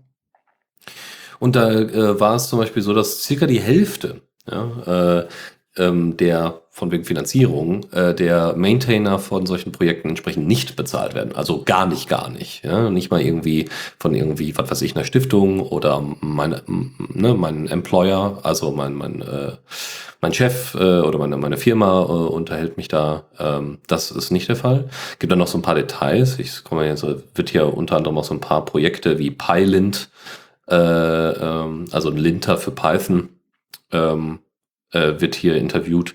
Ähm, was auch ganz spannend ist, dass, wie gesagt, das bezieht sich vor allem auf die Open Source Maintainer, die entsprechend jetzt, wie gesagt, bei Tide, äh, Tidelift äh, zu finden sind. Ähm, und da, das, was sie so im Jahr an, an Kohle machen, ist schon negativ bemerkenswert. Ähm, also, ne, wir haben hier, wie gesagt, die Hälfte wird nicht bezahlt und die, die bezahlt werden quasi, die machen am, äh, also 46 Prozent so. Ähm, die anderen, ähm, da machen die durchschnittlich, durchschnittlich im Jahr 1000 Dollar. Ne? Nicht monatlich, im Jahr. Ne? So, das ist halt nix, muss man ganz klar sagen. Ne? Also da kannst du dir dann vielleicht jeden Monat mal einen Kaffee für kaufen, aber das ist also wirklich nix. Es gibt also, ähm, gibt, also wohlgemerkt zwischen 1000 und 10.000, aber trotzdem ist das echt nicht, nicht ordentlich.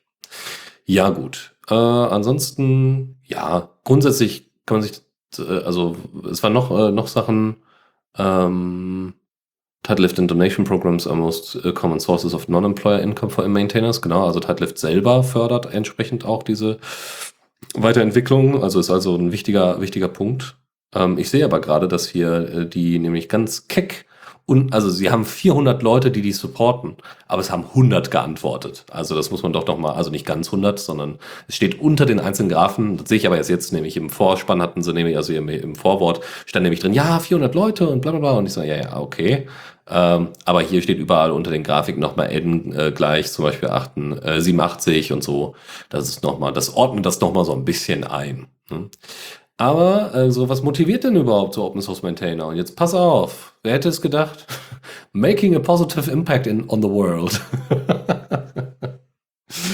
das sind 71 Prozent, die der Aussage zustimmen. 63, also zweiter Platz ist allows me to fulfill a need for creative, challenging and or enjoyable, uh, enjoyable work. Und auf Platz 3, getting to work on projects that matter to me.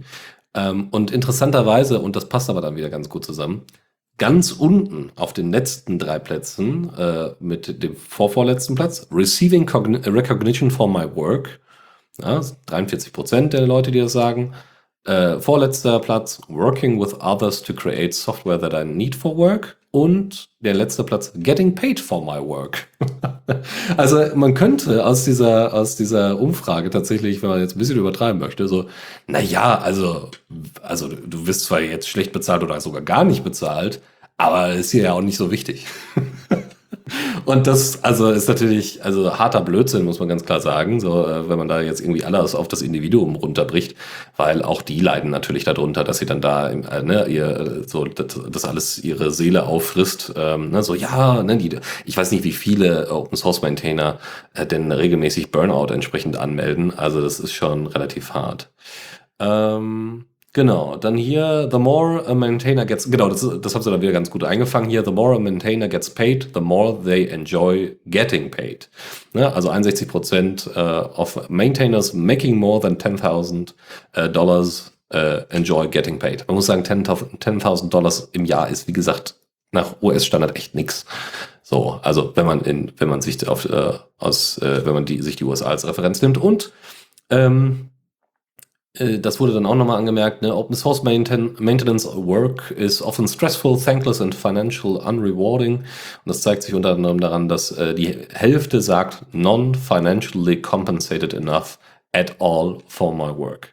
Oder adds to my personal stress.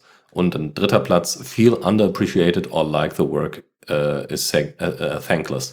Das ist sowieso ein bisschen witzig. Ne? Teilweise funktionieren diese Aussagen, passen die Aussagen nicht so super zueinander. Ne? Also auf der einen Seite zu sagen so, na ja, ich will gar nicht so viel, also so viel stimmt ja nicht, ne? es sind immer noch 43 Prozent. Die Leute sagen, receiving recognition for my work, ja, ist mir jetzt nicht so wichtig, ja, ist jetzt wieder der vorvorletzte Platz. Scrollst du aber mal runter und die Leute sagen so, hey, äh, wäre das nicht gut, wenn ihr so mehr Anerkennung bekommt, so? Dann sagen das schon 40 Leute, so, äh, 40 Prozent der Leute, so, äh, und das ist Platz drei der wichtigsten Elemente hier. Also es ist schon ganz spannend. Deswegen schaut euch das gerne mal an. Äh, wir werden es entsprechend verlinken. Und äh, ja, ähm, Das ist auf jeden Fall wichtig. Ah, ein letzter Punkt noch, das wollte ich noch, äh, noch vortragen. Äh, nämlich Maintainers äh, consider quitting be, äh, because of other priorities to avoid burnout. So. Ähm, und zwar 60 Prozent der Leute sagen, wenn sie denn quitten, also wenn sie das Ganze denn beenden würden, dann eben, weil andere Dinge in meinem Leben dann entsprechend äh, wichtiger sind oder eben Arbeit, also Lohnarbeit, dann relevant geworden ist. Oder 50 Prozent haben schon angegeben, weil sie entsprechenden Burnout äh, erfahren haben. Und äh, die andere, also dann wieder eine Hälfte, ja, wieder 45 Prozent, äh, I lost interest. Also es ist schon sehr bemerkenswert. Wo gemerkt, da, da war n gleich 240, äh, 204. Das sind schon, äh, das sind schon bessere Zahlen dann teilweise. Gut, schaut euch das mal im Detail an. Ist auf jeden Fall ganz spannend, auch wenn es jetzt nur auf einem sehr, sehr äh, speziellen Unterbereich der Open Source Maintainer Szene äh, fußt. Aber äh, ich finde solche äh, Surveys immer sehr, sehr spannend. Also wäre das jetzt ein Vorschlag für den Titel dieser Sendung. Wir sind alles altruistische Künstler. Ja, ich ähm, würde ja eher die Gegenforderung aufstellen wollen, so wir wollen nicht einfach nur altruistische Künstler sein. Noch besser, ja. ja also äh, genau wie du, wie du gesagt hast, also es ist natürlich das Problem, dass dann halt viele Open Source Projekte einfach auch nicht viele Maintainer haben. Und wenn dann einfach das Geld fehlt, weil man dem realen Job nicht hinterherkommt oder noch einen Job machen muss, man Burnout kriegt oder so, dann leiden halt auch diese Open Source Projekte dadurch. Und äh, meistens sind das dann auch, haben wir schon diverse Mal in der Vergangenheit gelebt, erlebt, dass große Open Source Projekte, die von sehr vielen Leuten genutzt werden, von sehr wenig Leuten maintained werden und das dann gehörig schief gehen kann, wenn die mal nicht schaffen, hinterherzukommen. Open Source und verschiedene Projekte unterstützen. Da habe ich zum Beispiel äh, als News mitgebracht, dass Intel jetzt als erster Goldsponsor für Krita auftritt. Das ist mal eine positive Nachricht aus dem Umfeld, dass ein großer Hersteller mal einem Open Source Projekt beitritt und quasi es unterstützt finanziell. Und äh, Intel sponsert Krita da mit größeren Summen und hat auch schon geholfen bei der Implementation von ein paar Sachen. Und äh, Krita hat dadurch, hat in ihrem Blogpost, haben sie geschrieben, dass zum Beispiel sowas wie der Support für HDR-Images oder äh, für JPEG XL in Krita 1.5 dadurch möglich war. Ähm, Krita ist übrigens eine Zeichenanwendung. Das habe ich, vielleicht sollte ich das nochmal erwähnen. Ähm, es ist ein Zeichenprogramm, also es ist nicht, also natürlich kann man auch einfache Bildbearbeitung wie mit GIMP damit machen. Äh, es ist aber vor allem ausgelegt auf Zeichner, die mit mehreren Ebenen arbeiten und Effekten und so und so ein bisschen die digitale Kunst machen. Und da gibt's äh, vielleicht mal eine gute Alternative zu Photoshop, wenn man das mal unter Linux verwenden möchte. Und ähm, ja, sie haben halt äh, verschiedene Sachen schon ermöglicht dadurch, dass sie jetzt als allerersten Sponsor, äh, als allerersten Goldsponsor Intel haben. Ähm, es ist allerdings auch einem Reddit-Nutzer dabei aufgefallen, dass die äh, Spenden bis zu diesem Zeitpunkt auch sowieso am Steigen waren. Also die, die Spenden von Leuten, die da irgendwas beigegeben haben. Also teilweise über 10.000 äh, Dollar pro Monat. Und so ziemlich genau, als Intel dazu kam, sanken diese Spenden deutlich runter, bis jetzt auf teilweise unter 2000 Dollar pro Monat. Und da gab es eine Diskussion und da ist natürlich klar, hat das jetzt was mit Intel zu tun und es hat auch einer der Entwickler von Krita Sound dazu äh, eingeschossen, hat auch die Theorie von anderen Usern bestätigt, dass das einfach beschissenes Timing ist, weil durch die weltpolitischen Ereignisse, die gerade passieren, äh, dadurch, dass es Inflation gibt und andere Probleme gibt. Äh, das hat halt alles so ein bisschen mit da einge, eingeschlagen, hat dafür gesorgt, dass viele Leute auch gesagt haben, ich muss irgendwie meine Strom- und Gasrechnung bezahlen können und äh, spende dann weniger. Und ähm, ja, deswegen leiden natürlich auch um Source-Projekte darunter und deswegen sind die Spenden zurückgegangen und hat wohl nichts mit Intel zu tun. Ja, das ist also mal eine Sache, die nichts mit Intel zu tun hat.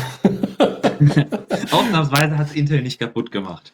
Ja, also ich meine, auch Intel hat sich ja ein bisschen gewandelt. Also wir sprechen ja jetzt hier nicht von irgendwie der Verwandlung von Nvidia. Da bin ich ja immer noch sehr zaghaft, äh, da große Freudenschreie auszulösen, nur weil sie da ein bisschen Sachen Open Source haben. aber, ja, ja. aber Intel ist auch unser Verein. Gut. Deswegen ist es ja so wichtig, äh, dass wir äh, gerade auch die Jugend entsprechend vorbereiten, auf solche Software-Einer zu reagieren. ähm, beziehungsweise ähm, äh, die, entsprechend mit einzubetten äh, und binden und zu äh, partizipieren zu lassen an ähm, an entsprechender Softwareentwicklung, freie Softwareentwicklung. Äh, die FSFE hat äh, mit Jugendhakt die Freiheit, äh, also äh, Youth Hacking for Freedom oder sowas, ähm, im europäischen, also FSFE, also das ist europäischer Kontext, ähm, einen Wettbewerb gestartet im Oktober. Äh, der ist jetzt zu Ende, also eine Woche ging der wohl. Und ähm, was kam raus? Sie haben äh, vier Preise verliehen. Und zwar einmal, äh, also an unterschiedliche Softwareprojekte, die es da gab, die dann entwickelt worden sind im Rahmen dieser, dieses, äh, ähm, dieser, äh, meine Güte, dieses nicht Gewinnspiel, sondern dieses Wettbewerbs so. Und das war ganz spannend. Äh, der erste Platz, und muss man auch wirklich sagen, verdienter erster Platz, war von Stavros, äh, der aus Heraklion, also von der Insel Kreta kommt, 17 Jahre alt ist und äh, die Software Signtrack gebaut hat. Das ist eine Software, die Gebärdensprache in Schrift übersetzt. Was natürlich super, super cool ist, ähm, weil du damit die Möglichkeit, ne, also klar, muss sich dann jemand vor der Kamera stellen und dann müssen entsprechende Modelle äh, äh, etabliert werden, damit die Gebärdensprache verständlich ist. Was vielleicht viele von euch nicht wissen, Gebärdensprache ist tatsächlich in jeder Nation und in jedem Staat äh, überall anders. Das heißt, äh, es muss da wirklich übersetzt werden. Ja? Also Trump hier äh, ist eine andere äh, Gebärde als äh, Trump in den USA und solche Geschichten. Also das macht schon einen starken Unterschied. Auch der, glaube ich, US-amerikanische äh, Gebärdensprache ist anders als die britische und so. Ähm, das heißt, man müsste das natürlich noch erweitern, aber ich finde das ziemlich cool. Das war also der erste Platz. Der zweite Platz war ebenfalls ein 17-jähriger Miguel aus Katalonien, ein Robotermodell erstellt hat für Menschen mit Behinderung, äh, die, ähm, die entsprechend, also die mit Behinderung der unteren Extremitäten. So. Ähm, und äh, zum Beispiel können sie da den äh, das ist so ein Tisch, so ein Smart Table, so ein Tisch, äh, den der Benutzer anpassen kann, um damit die Mahlzeiten sich zu erleichtern. Ja, also entsprechend anordnen kann und so weiter und so fort. Ähm, dann der dritte Platz war der 16-jährige Arthur aus Polen, der äh, die Software äh, A-Spin Wall äh, gebaut hat. Das ist eine einfache Möglichkeit, um eben alte Touchscreen-Geräte in ein intelligentes Display zu verwandeln, um dann entsprechend dort Sachen drauf anzeigen zu können. Und der vierte Platz ist äh, von der 17-jährigen Ekaterina aus Zypern. Ähm, ein Programm, äh, das äh, den BenutzerInnen hilft, äh, Musik zu lernen.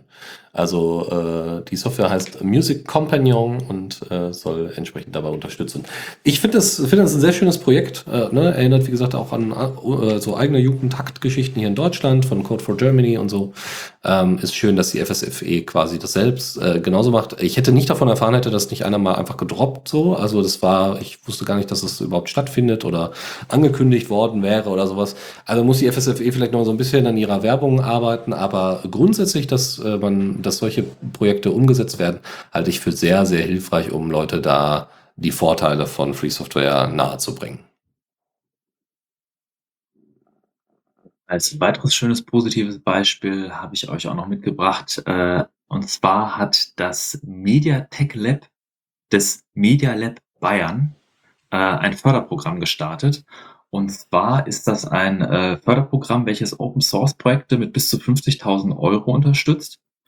Und ähm, ich glaube, das ist so ein bisschen was ähnliches wie der Prototype Fund. Also das wird gefördert durch die Bayerische Staatskanzlei und Bayerische Landeszentrale für neue Medien.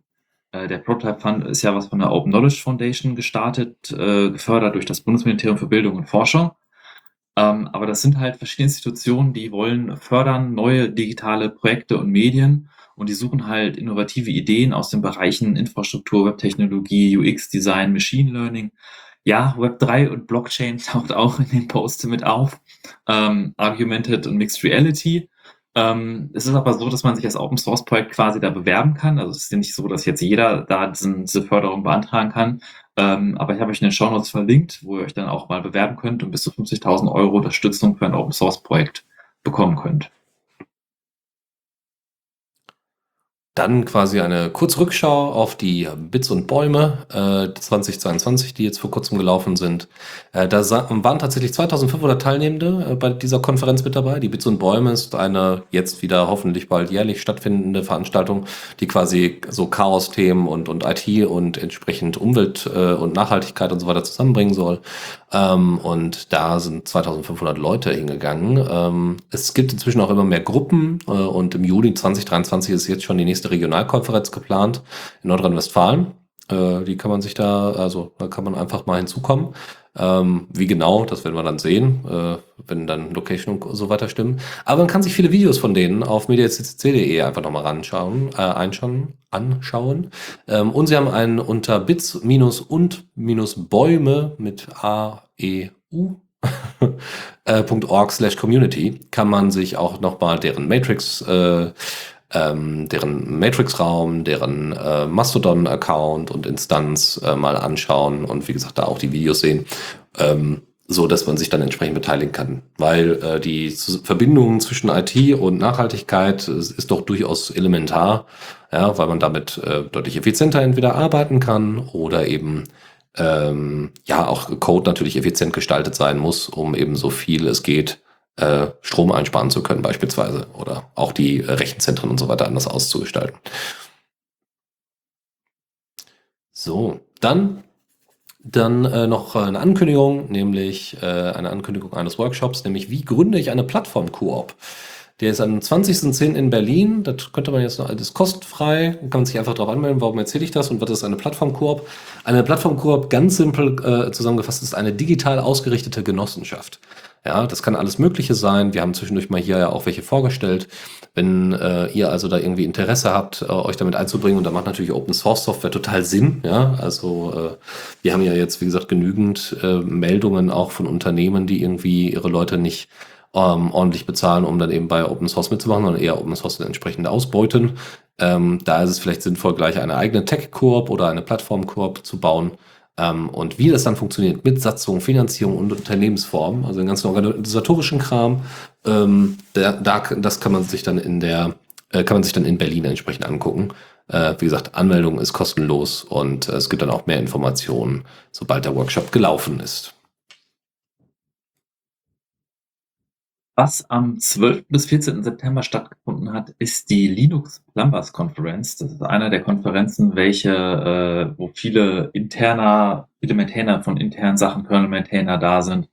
Und äh, da gab es ein paar viele Updates zu verschiedenen Projekten. Ein Beispiel, was ich mitgebracht habe, ist zum Beispiel die CAPS 3 Ankündigung. Es ist noch nicht veröffentlicht, aber die CAPS Maintainer, das ist der Printing Daemon, unter Linux, der für, fürs Drucken zuständig ist, haben gesagt, dass sie sich jetzt von diesen PPD-Files, diese Druckerbeschreibungsdateien lösen wollen und alles mit IPP machen wollen. Das äh, ein Protokoll, um halt Drucker direkt anzusprechen und die Architektur deutlich überarbeiten wollen, dass auch lokales Drucken und Netzwerkdrucken irgendwie besser getrennt wird. Und äh, ich habe euch mal die Linux Plumbers Conference verlinkt. Da könnt ihr euch die Beiträge angucken, was es da alles gab und was sich dort geändert hat ebenfalls stattgefunden hat die äh, Open Source Firmware Conference, wo es viele Beiträge zu Open Source Firmware und Embedded Bereich gab. Da habe ich euch auch mal ein paar Sachen mitgebracht und zum Beispiel der VPN-Anbieter Mulvat hat einen Hardware-Token vorgestellt, einen neuen USB-Hardware-Token. Und äh, Mulvat ist ein VPN-Anbieter, der einem, also nicht wie Tailscale, keine Mesh-VPN, sondern klassisches VPN, man verbindet sich zu einem Server und putzelt aus irgendeinem anderen Land raus, ähm, macht. Und äh, die Leute von Mulvat kommen tatsächlich aus der äh, Chaos-Szene und äh, Frederik Stromberg heißt, glaube ich, der, der Gründer. Und ähm, die sind wirklich sehr darauf erpicht, das Vertrauen in die VPN, die, das Business von VPNs wieder reinzubringen, weil leider Gottes ist ein VPN nichts anderes als, dass ihr euren Traffic über den Rechner einer anderen Person leitet, also über eines anderen Betreibers. Und es gibt halt auch viele schwarze Schafe, die halt äh, in den Traffic mitschneiden oder dann gerade nutzen, um euch irgendwie anzugreifen. Und äh, ich zum Beispiel meine Faustregel ist so, dass wenn man irgendwie gerade ein Anbieter sehr aggressiv auf YouTube Werbung macht und irgendwie, keine Ahnung, eine Himmelsrichtung im Namen hat oder so, dass man da vielleicht vorsichtig sein müsste, ob man denen wirklich vertrauen sollte. Und ähm, es gibt halt ein, äh, Mulvat versucht das halt gerade das Vertrauen herzustellen. Die haben auch geleitet, oder nicht geleitet, aber sie haben mit äh, äh, gestartet die Initiative System Transparency, die dazu da ist, äh, quasi sicher zu gehen, wie ein System startet und es nachweisbar zu machen, was ein System für Code laufen hat. Das hat auch was mit viel mit Signur, äh, Signaturen von Code zu tun, Trusted Boot mit Open Source Bootloadern und ähm, fällt auch unter den Begriff Measured Boot. Und das ist halt eine, eine lange Kette an Technologien, die es helfen sollen, einem besser zu verifizieren, dass der Server, mit dem man redet, das tut, was man erwartet und nicht heimlich irgendwelche Logs abgreift oder andere Dinge irgendwie mit seinen eigenen Daten macht. Und die haben jetzt auch ein Hardware-Token vorgestellt, welches halt über so ein bisschen eines äh, Fido2-Tokens hinausgeht, sondern die haben jetzt so eine Funktion, dass jede Anwendung ihren eigenen Key kriegt und äh, quasi die Anwendungsdaten, also die Anwendungsbinary mit in die Authentifizierung einfließt. Ich habe mich nicht so im Detail damit beschäftigt, aber es geht halt darum, auch um authentifizieren zu können, dass man seine Credentials nicht in eine manipulierte Anwendung einträgt, sondern verifizieren kann, dass die Anwendung auch noch die ist, die man erwartet. Und äh, die Mulvet-Leute haben eine eigene Tochtergesellschaft dafür gegründet. Ähm, Tilitis AB heißt sie und ähm, das ist spannend zu sehen. Noch ist nicht klar, es gibt noch keine Preise oder Verfügbarkeit, aber es wird dann auch so ein FPGA-basierter USB-Token, auch mit Open Hardware natürlich, Open Firmware und äh, sie tun wirklich viel daran, dass man einem VPN-Anbieter vertrauen kann und ich kann Mulvat auch nur empfehlen, nutze ich auch selbst. Ebenfalls von der Open Source Conference, äh, Open Source Firmware Conference noch ein paar Sachen. Coreboot Updates gab es, was ich ganz spannend finde. Coreboot ist die Linux, äh, ist die Open Source Alternative für BIOS-Implementation. Und ähm, eine Sache, die mich da ein bisschen bei Coreboot gestört hat, als ich mitgespielt habe, man konfiguriert viele Sachen für sein System beim Kompilieren ein. Man kann nicht mehr wirklich wie bei einem BIOS, dass man so ein Menü hat, Sachen auswählen kann. Das ging bei Coreboot noch nicht. Aber daran arbeiten die tatsächlich, dass es ein Interface gibt, dass man zur Runtime noch einige Konfigurationen ändern kann. Ebenfalls wurde Orboot vorgestellt. Orboot ist Coreboot ohne C. Und was ist es, Dennis? In Rust geschrieben. Genau. Also der Name Orboot, Coreboot ohne C, das muss man erstmal wirken lassen. Das hat bei mir im Moment gedauert, bis der Groschen gefallen ist. Und sie versuchen halt, die Funktionalität von Coreboot in Rust nachzuimplementieren. Ist allerdings noch sehr jung, das Projekt noch nicht wirklich nutzbar, aber etwas, worauf ich sicherlich mein Auge behalten werde. Eine andere News gibt es von Intel. Die haben ein Open Source Utility vorgestellt und veröffentlicht. Also nochmal auf der Liste an Sachen, die Intel mal nicht blöd macht, sondern mal den gut anrechnen kann. Und zwar ist das, heißt das SysCL-O-Matic. Und es ist ein CUDA nach SysCL-Converter. Und bleibt kurz bei mir, rennt noch nicht alle weg. Ähm, weil äh, ich weiß nicht, ob der eine oder andere vielleicht schon mal mit Grafikkartenprogrammierung zu tun hatte selbst, aber ihr habt sicherlich genutzt. Also alles, was irgendwie Shader in Games ist und auch viele Beschleuniger bei Videobearbeitung, Videokodierung, Bildbearbeitung, Audio oder so, äh, werden teilweise auf die GPU ausgelegt. Und ähm, da ist, da gibt es mehrere Standards, wie man eine GPU programmieren kann.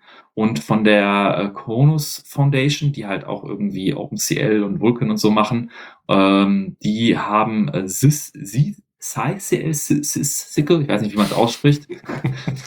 Bitte was? SYCL, ah, System ja. Computing Language. Ähm, die ist dafür gedacht, dass man halt mit normalen C++, C++17 Standard verschiedene Beschleuniger programmieren kann. Also ähnlich wie bei OpenCL, das ist halt die, die, die, die Weiterentwicklung davon, dass man nicht nur GPUs, sondern FPGAs und verschiedene Beschleuniger äh, programmieren kann. Das ist üblicherweise hat das Nvidia gemacht. Nvidia war da der Platzhirsch, der angegeben hat, wie es vorangeht. Und zwar nicht mit OpenCL oder sonst irgendwas, sondern mit ihrer eigenen Implementierung CUDA. Und CUDA ist also ein bisschen der Platzhirsch. Und jetzt ist, warum das relevant ist für euch, ähm, ihr kriegt ja mit, dass es irgendwie diese lustigen Text-zu-Bild-Generatoren, Imagen, DALI oder was es da alles gibt. Ihr kriegt mit, dass es die, die Bilderkennung gibt, dass irgendwelche Sachen automatisch erkannt werden, dass Stimmen gemacht werden. Das alles passiert mit neuronalen Netzen. Und neuronale Netze ist eins der klassischen Beispiele, die mit GPUs beschleunigt werden. Und auch in der Forschung, was diese Bildbearbeitungsforschung angeht, da ist eigentlich CUDA 99 Prozent wird das immer auf CUDA aufgebaut, was halt sehr schade ist, was halt sehr schlecht ist. Und deswegen ist eine Möglichkeit, von CUDA wegzukommen und vielleicht mal existierende Filter, Quellcode-Algorithmen, die man hat, umzukonvertieren nach dieser neuen Standard von der Konus Group, äh, durchaus interessant, dass man da mal vielleicht schafft, von diesem proprietären Standard CUDA wegzukommen. Die Umwandlungsergebnisse sind noch nicht immer eins zu eins nutzbar, aber meistens so schreiben die 90 bis 95 Prozent des Codes kann direkt übernommen werden wenn man dann Algorithmen für die GPU geschrieben hat, kann man sie dann äh, umwandeln und kommt von CUDA vielleicht weg. Und vielleicht ist das für den einen oder anderen, der jetzt noch auf CUDA-Algorithmen geschrieben hat, mal die Chance, auf offene Standards zu setzen und Sickel, Sissel, wie auch immer zu verwenden.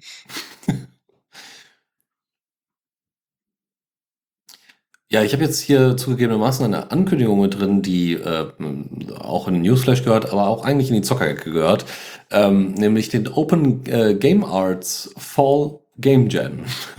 Also es gibt Open Game Art. Äh, das ist ein Portal, äh, auf dem ihr äh, unter anderem so Pixelgrafiken findet oder Texturen oder sowas, die frei zur Verfügung stehen, damit ihr sie in eure, ähm, eure Spiele mit einbauen könnt, wenn ihr selber mal was bauen wollt. Ähm, und die, dieses Portal hat jetzt gesagt, wir wollen jetzt für den Herbst mal einen eigenen Game Jam machen. Der Game Jam ist auch schon gestartet. Der, seit dem 30. September läuft er schon und ähm, zum 31. September äh, wird er dann entsprechend beendet. Ähm, das heißt, wenn ihr da Bock habt, dran mitzumachen, könnt ihr das ja natürlich immer noch tun.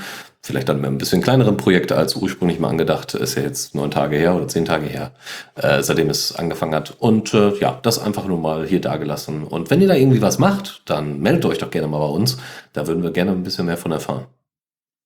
Oh ja, das fände ich klasse. Also wenn ihr mal selber bei sowas mitmacht und dann berichtet doch mal, dann können wir uns das mal angucken und auch mit in die Sendung nehmen. Äh, bevor wir zur Zockerecke kommen, habe ich aber noch ein paar Themen für euch. Und zwar aus dem Bereich Multimedia hat Google ein Codec äh, aktualisiert, nämlich deren Lyra-Codec für Sprachkomprimierung. Ja, wieder ein Komprimierungscodec von mir. Äh, haben sie in V2 veröffentlicht. Und zwar ist das ein Codec, der halt dafür da ist, Sprachdaten zu komprimieren, wie man das irgendwie von Telefon, Handy oder sonst wie kennt, Sprachchats. Und ähm, Speaks ist ein Beispiel aus Open Source Welt, Opus, was bekannt ist.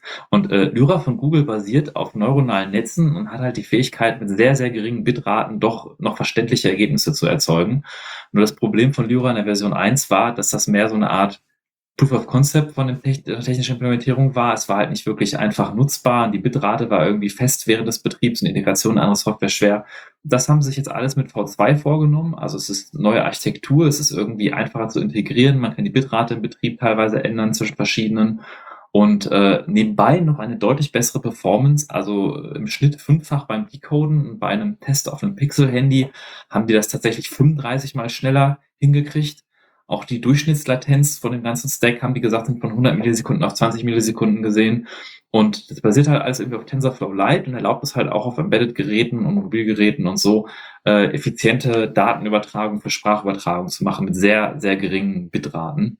Und ähm, falls der ein oder andere mal eine, eine, auch sich damit beschäftigen möchte und das vielleicht auch mal integrieren möchte, eine Software als Alternative zu Opus oder so, ähm, ist das durchaus vergleichbar und kann sich mal Lyra 2 von Google angucken. Dann noch, wenn ihr Plugins schreibt für GStreamer, das ist das, äh, wie, ne, wie sagt man dazu, das Audio-Management-Interface-Schnittstelle. Viele Software setzt auf GStreamer, um im Hintergrund verschiedene Audio- und Videoausgaben zu machen, sagen wir so. Und dafür könnt ihr Plugins schreiben und die könnt ihr neuerdings in Rust schreiben. Und ich sagte es schon am Intro der Sendung, es, es verbreitet sich immer mehr. Man sieht in vielen Projekten, äh, wie die Rust-Adaption steigt. Und ähm, ich, äh, es gibt auch diesen, diesen Trend, das habe ich teilweise gesehen, dass Leute irgendwie so genervt sind davon, von den Rust-Fanboys, die sich immer einen Keks freuen, wenn irgendwas in Rust gemacht wird. Aber man liest tatsächlich in diesen Blogbeiträgen, also von äh, Nierbeck Chouchon, Entschuldigung, wenn ich den Namen falsch ausgesprochen habe, ähm, dass das halt auch viele Vorteile bringt, also auch gerade in der Welt, wo Mediadaten verarbeitet werden, wo sehr viele unterschiedliche Media-, Audio-, Videodaten durchgeschleust werden, dass da irgendwie Speicherfehler, Zugriffsfehler immer ein großes Problem sind, die halt mit Rust deutlich seltener passieren und dass da die, die Entwicklung relativ angenehm war. Und ähm, genau, da gibt es zum Beispiel auch was Neues aus dem Asai-Projekt. Das äh, Asai Lina ist eine VTuberin, die streamt immer ihre Programmierversuche, wie sie hackt auf dem M1 in den Support im Kernel unterstützt für diese Apple, neuen Apple-Geräte und hat jetzt geschafft, die GPU anzusteuern und einen Cube zu rendern, teilweise mittlerweile auch schon deutlich mehr zu rendern. Das heißt, die, die äh, Grafikbeschleunigung unter Linux ermöglichen auf der neuen Architektur von Apple. Und äh, das hat sie aber auch ebenfalls in Rust geschrieben und war ebenfalls, hat sie berichtet, dass es halt schön ist, dass viele Sachen, viele Probleme einfach nicht auftauchen, man sich ein bisschen mehr auf die Programmierung der, des Treibers konzentrieren kann. Und mittlerweile ist es halt auch möglich, einen Cube zu rendern, der dann äh, zu sehen ist, es ist jetzt noch kein nutzbarer Treiber, aber so wie ich das Asai-Projekt äh, kenne, wird das nicht sehr lange dauern, bis in einen der nächsten Kernel dann auch GPU-Support für die M1 und M2-Notebooks einfließt. Und äh, wo wir bei Multimedia sind, noch eine kurze Neuigkeit. Pipewire und Wireplumber, das, was wir immer so als neuen Audio-Server hypen, äh, hält jetzt nicht nur bei Ubuntu 20, 22.10 Einhalt, sondern auch bei Debian 12, was für Mitte 2023 erwartet wird. Ähm, der, Rele der, der Release-Name ist Bookworm, glaube ich. Ich habe ich hab nie verstanden, warum Debian, also ich habe schon verstanden, warum sie diese Codewords verwenden, aber sie tauchen, manchmal tauchen sie in Artikeln nur die Codewords auf und nicht die Versionsnummer und dann bin ich immer verwirrt. Welches Debian-Release ist das denn? Da muss man nachgucken. Also, ähm, ja, da finde ich Ubuntu mit den 22er, mit den Jahreszahl vorne und dann hinten eine 0410. Egal. Äh, Debian 12 wird auf jeden Fall mit Pipewire kommen. Und ja, das ist doch super. Also das heißt ja einfach, dass äh, Pipewire eine Stabilität jetzt erreicht hat, die äh, ja, die äh, muss man sagen vor einigen, äh, vor einigen, vor ein zwei Jahren noch nicht gegeben war und äh, dass selbst Debian jetzt sagt, machen wir. Auf jeden Fall. Und ich benutze ja jetzt auch Pipewire schon seit einem Jahr oder so. Wir nutzen das jetzt auch für unsere Sendung, also benutzen das ja auch immer und hatten bis jetzt keine ja, doch, wir hatten einmal ein Problem tatsächlich, dass unser Streaming-Setup mit einer Version nicht direkt lief, aber das wurde dann wieder mit dem nächsten Update wieder gefixt. Ähm, freut mich auf jeden Fall zu sehen, dass das mehr Verbreitung findet, auch für Videosharing. Pipewire ist ja nicht nur Audio, sondern auch Video. Ähm, das und Bluetooth halt. Bluetooth-Audio unter Linux ein Haufen Scheiße davor gewesen und seit Pipewire tatsächlich äh, sehr schön nutzbar, gute Qualität an mein Headset, funktioniert immer. Bin ich sehr glücklich drüber. Äh, zu Rust hätte ich noch zwei kleine Themen. Und zwar ähm, eins der großen Features, was wir lange angeteasert haben in der Linux Launch und ich prophezeit habe, dass es bereits mit 5.19, Kernel 5.19 oder Kernel 6.0 landet, ist jetzt doch in den Kernel 6.1 ge gelandet. Aber es ist endlich da der Rust-Support im Kernel. Und zurück auf das, was ich gerade sagte. Ähm, natürlich ist dieser Fanboyism von Rust manchmal ein bisschen nervig, aber es gibt halt schon diverse Leute, die anfangen, Beispiele zu schreiben, HID-Treiber, Netzwerktreiber oder so, die sagen, dass halt bequemer ist, dass man halt sich mehr auf die, die, die Implementation konzentrieren kann, als auf irgendwelche Sprachdetails und auch gefühlt weniger fehleranfällig. Und ähm, ich, ich glaube, das ist eine Chance, sich da deutlich weiterzuentwickeln im, im Linux-Kernel, wenn dann der Rust-Support äh, noch weiter ausgebreitet wird auf andere Subsysteme. Er ist im Moment noch optional, also man muss auch kein Rust-Compiler, um den Kernel zu compilen. Ähm, aber es ist spannend zu beobachten, mit 6.1 wird auf jeden Fall die Grundlage dafür endlich in den Kernel gemerged.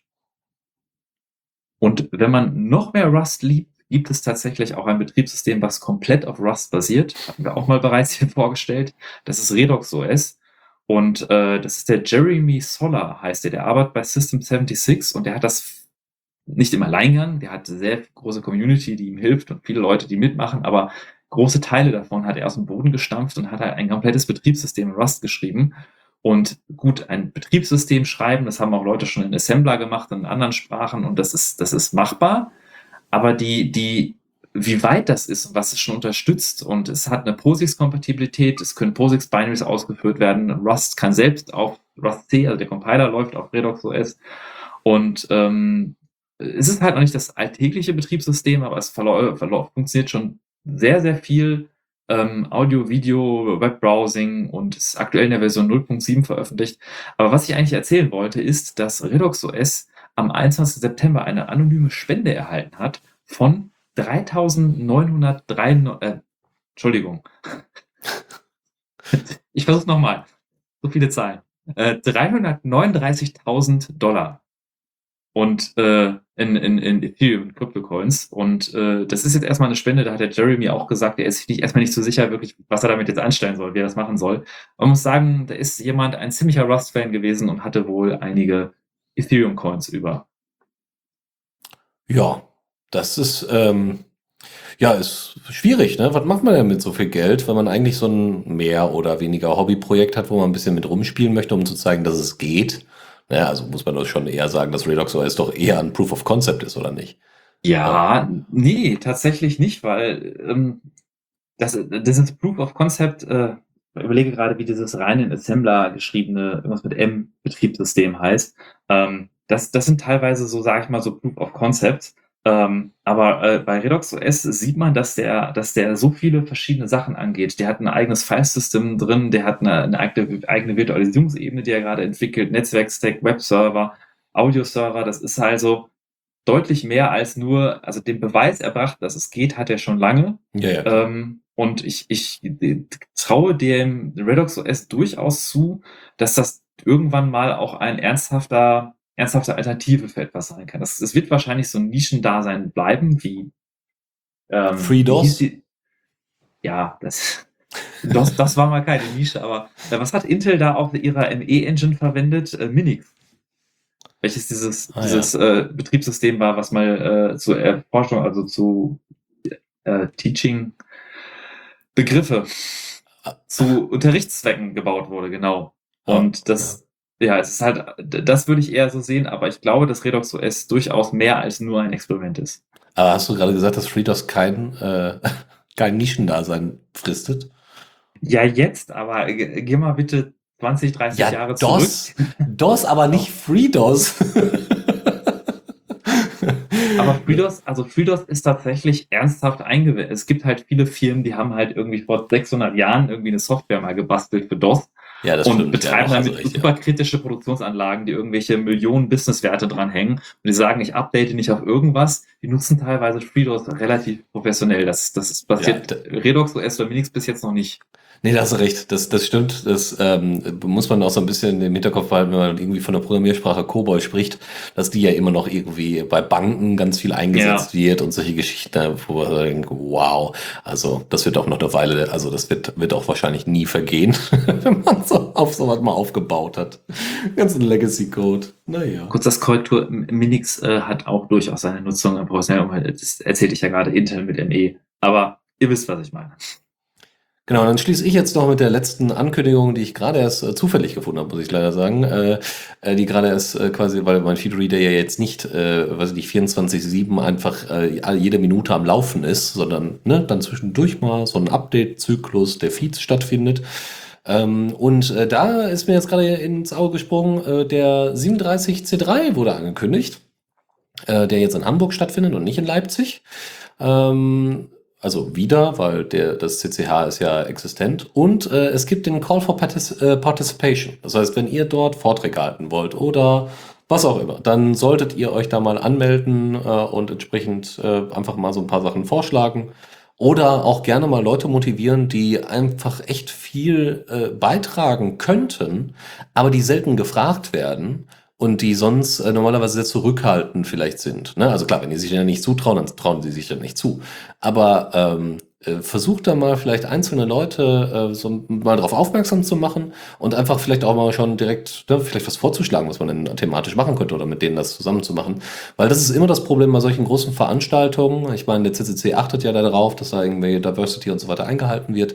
Aber das, äh, da geht es ja jetzt nicht nur um Diversity, sondern geht grundsätzlich um Leute, die sonst eher zurückhaltender wären. Und ähm, klar, so auf einer größeren Bühne zu stehen, das muss man auch irgendwie können äh, oder ne, oder beziehungsweise muss man mal muss man mal ausprobieren für sich.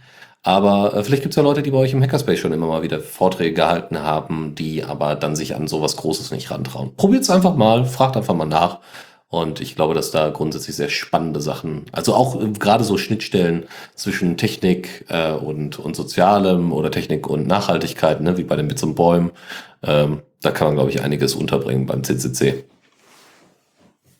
Äh, du sagtest gerade, der wird in Hamburg stattfinden. Ähm, es, es wurde gesagt aus der Chaos-Ecke, dass es geplant ist, dass man da in, in Kontakt steht. Aber soweit ich weiß, gibt es noch keine offizielle Ankündigung, dass das wirklich im CCH stattfinden wird. Doch, oder? doch, doch, doch. Es hat sich schon gerade, also das ist mit dem Call for Participation. Der Call for, Partic ah. for Participation ist jetzt auch offiziell äh, gleichzeitig rausgekommen ähm, mit äh, wann der, Kon also am 14.6., nee, am 14.6. steht hier, der Chaos Computer Club wird seine 37. Ausgabe des Chaos Communication Congress in Hamburg ausrichten. Da steht nicht, wir könnten da mal gucken, sondern wir werden. Da steht, wir planen nun, das auch im CCH umzusetzen. Aber es ist äh, ganz klar, dass äh, das in Hamburg stattfinden wird.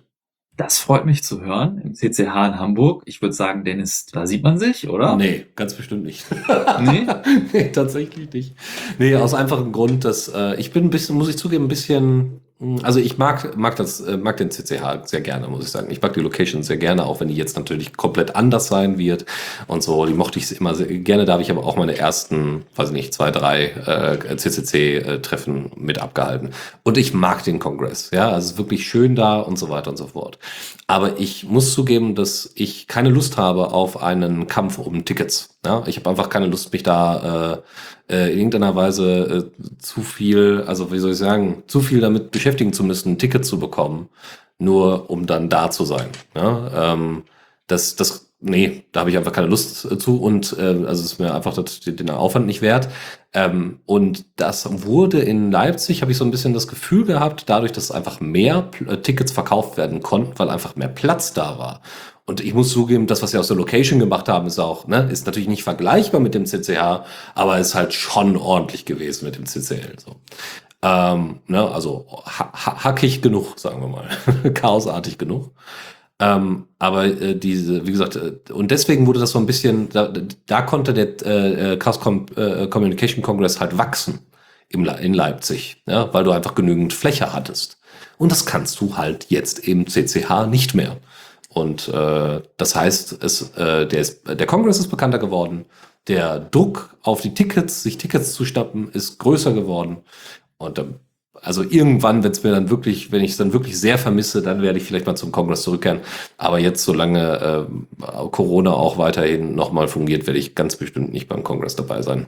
Da schaue ich mir dann lieber die Livestreams zu Hause an. Oder gehe dann eben zum äh, äh, Congress Everywhere tatsächlich, was einfach dann auch eine angenehme Atmosphäre ist. Ne? Da macht, richtet man einfach bei sich zu Hause, beziehungsweise dann in seinem lokalen Hackerspace eine entsprechende kleine, kleine Congress-Sitzung äh, ein. Und äh, das funktioniert auch sehr gut mit den richtigen Leuten.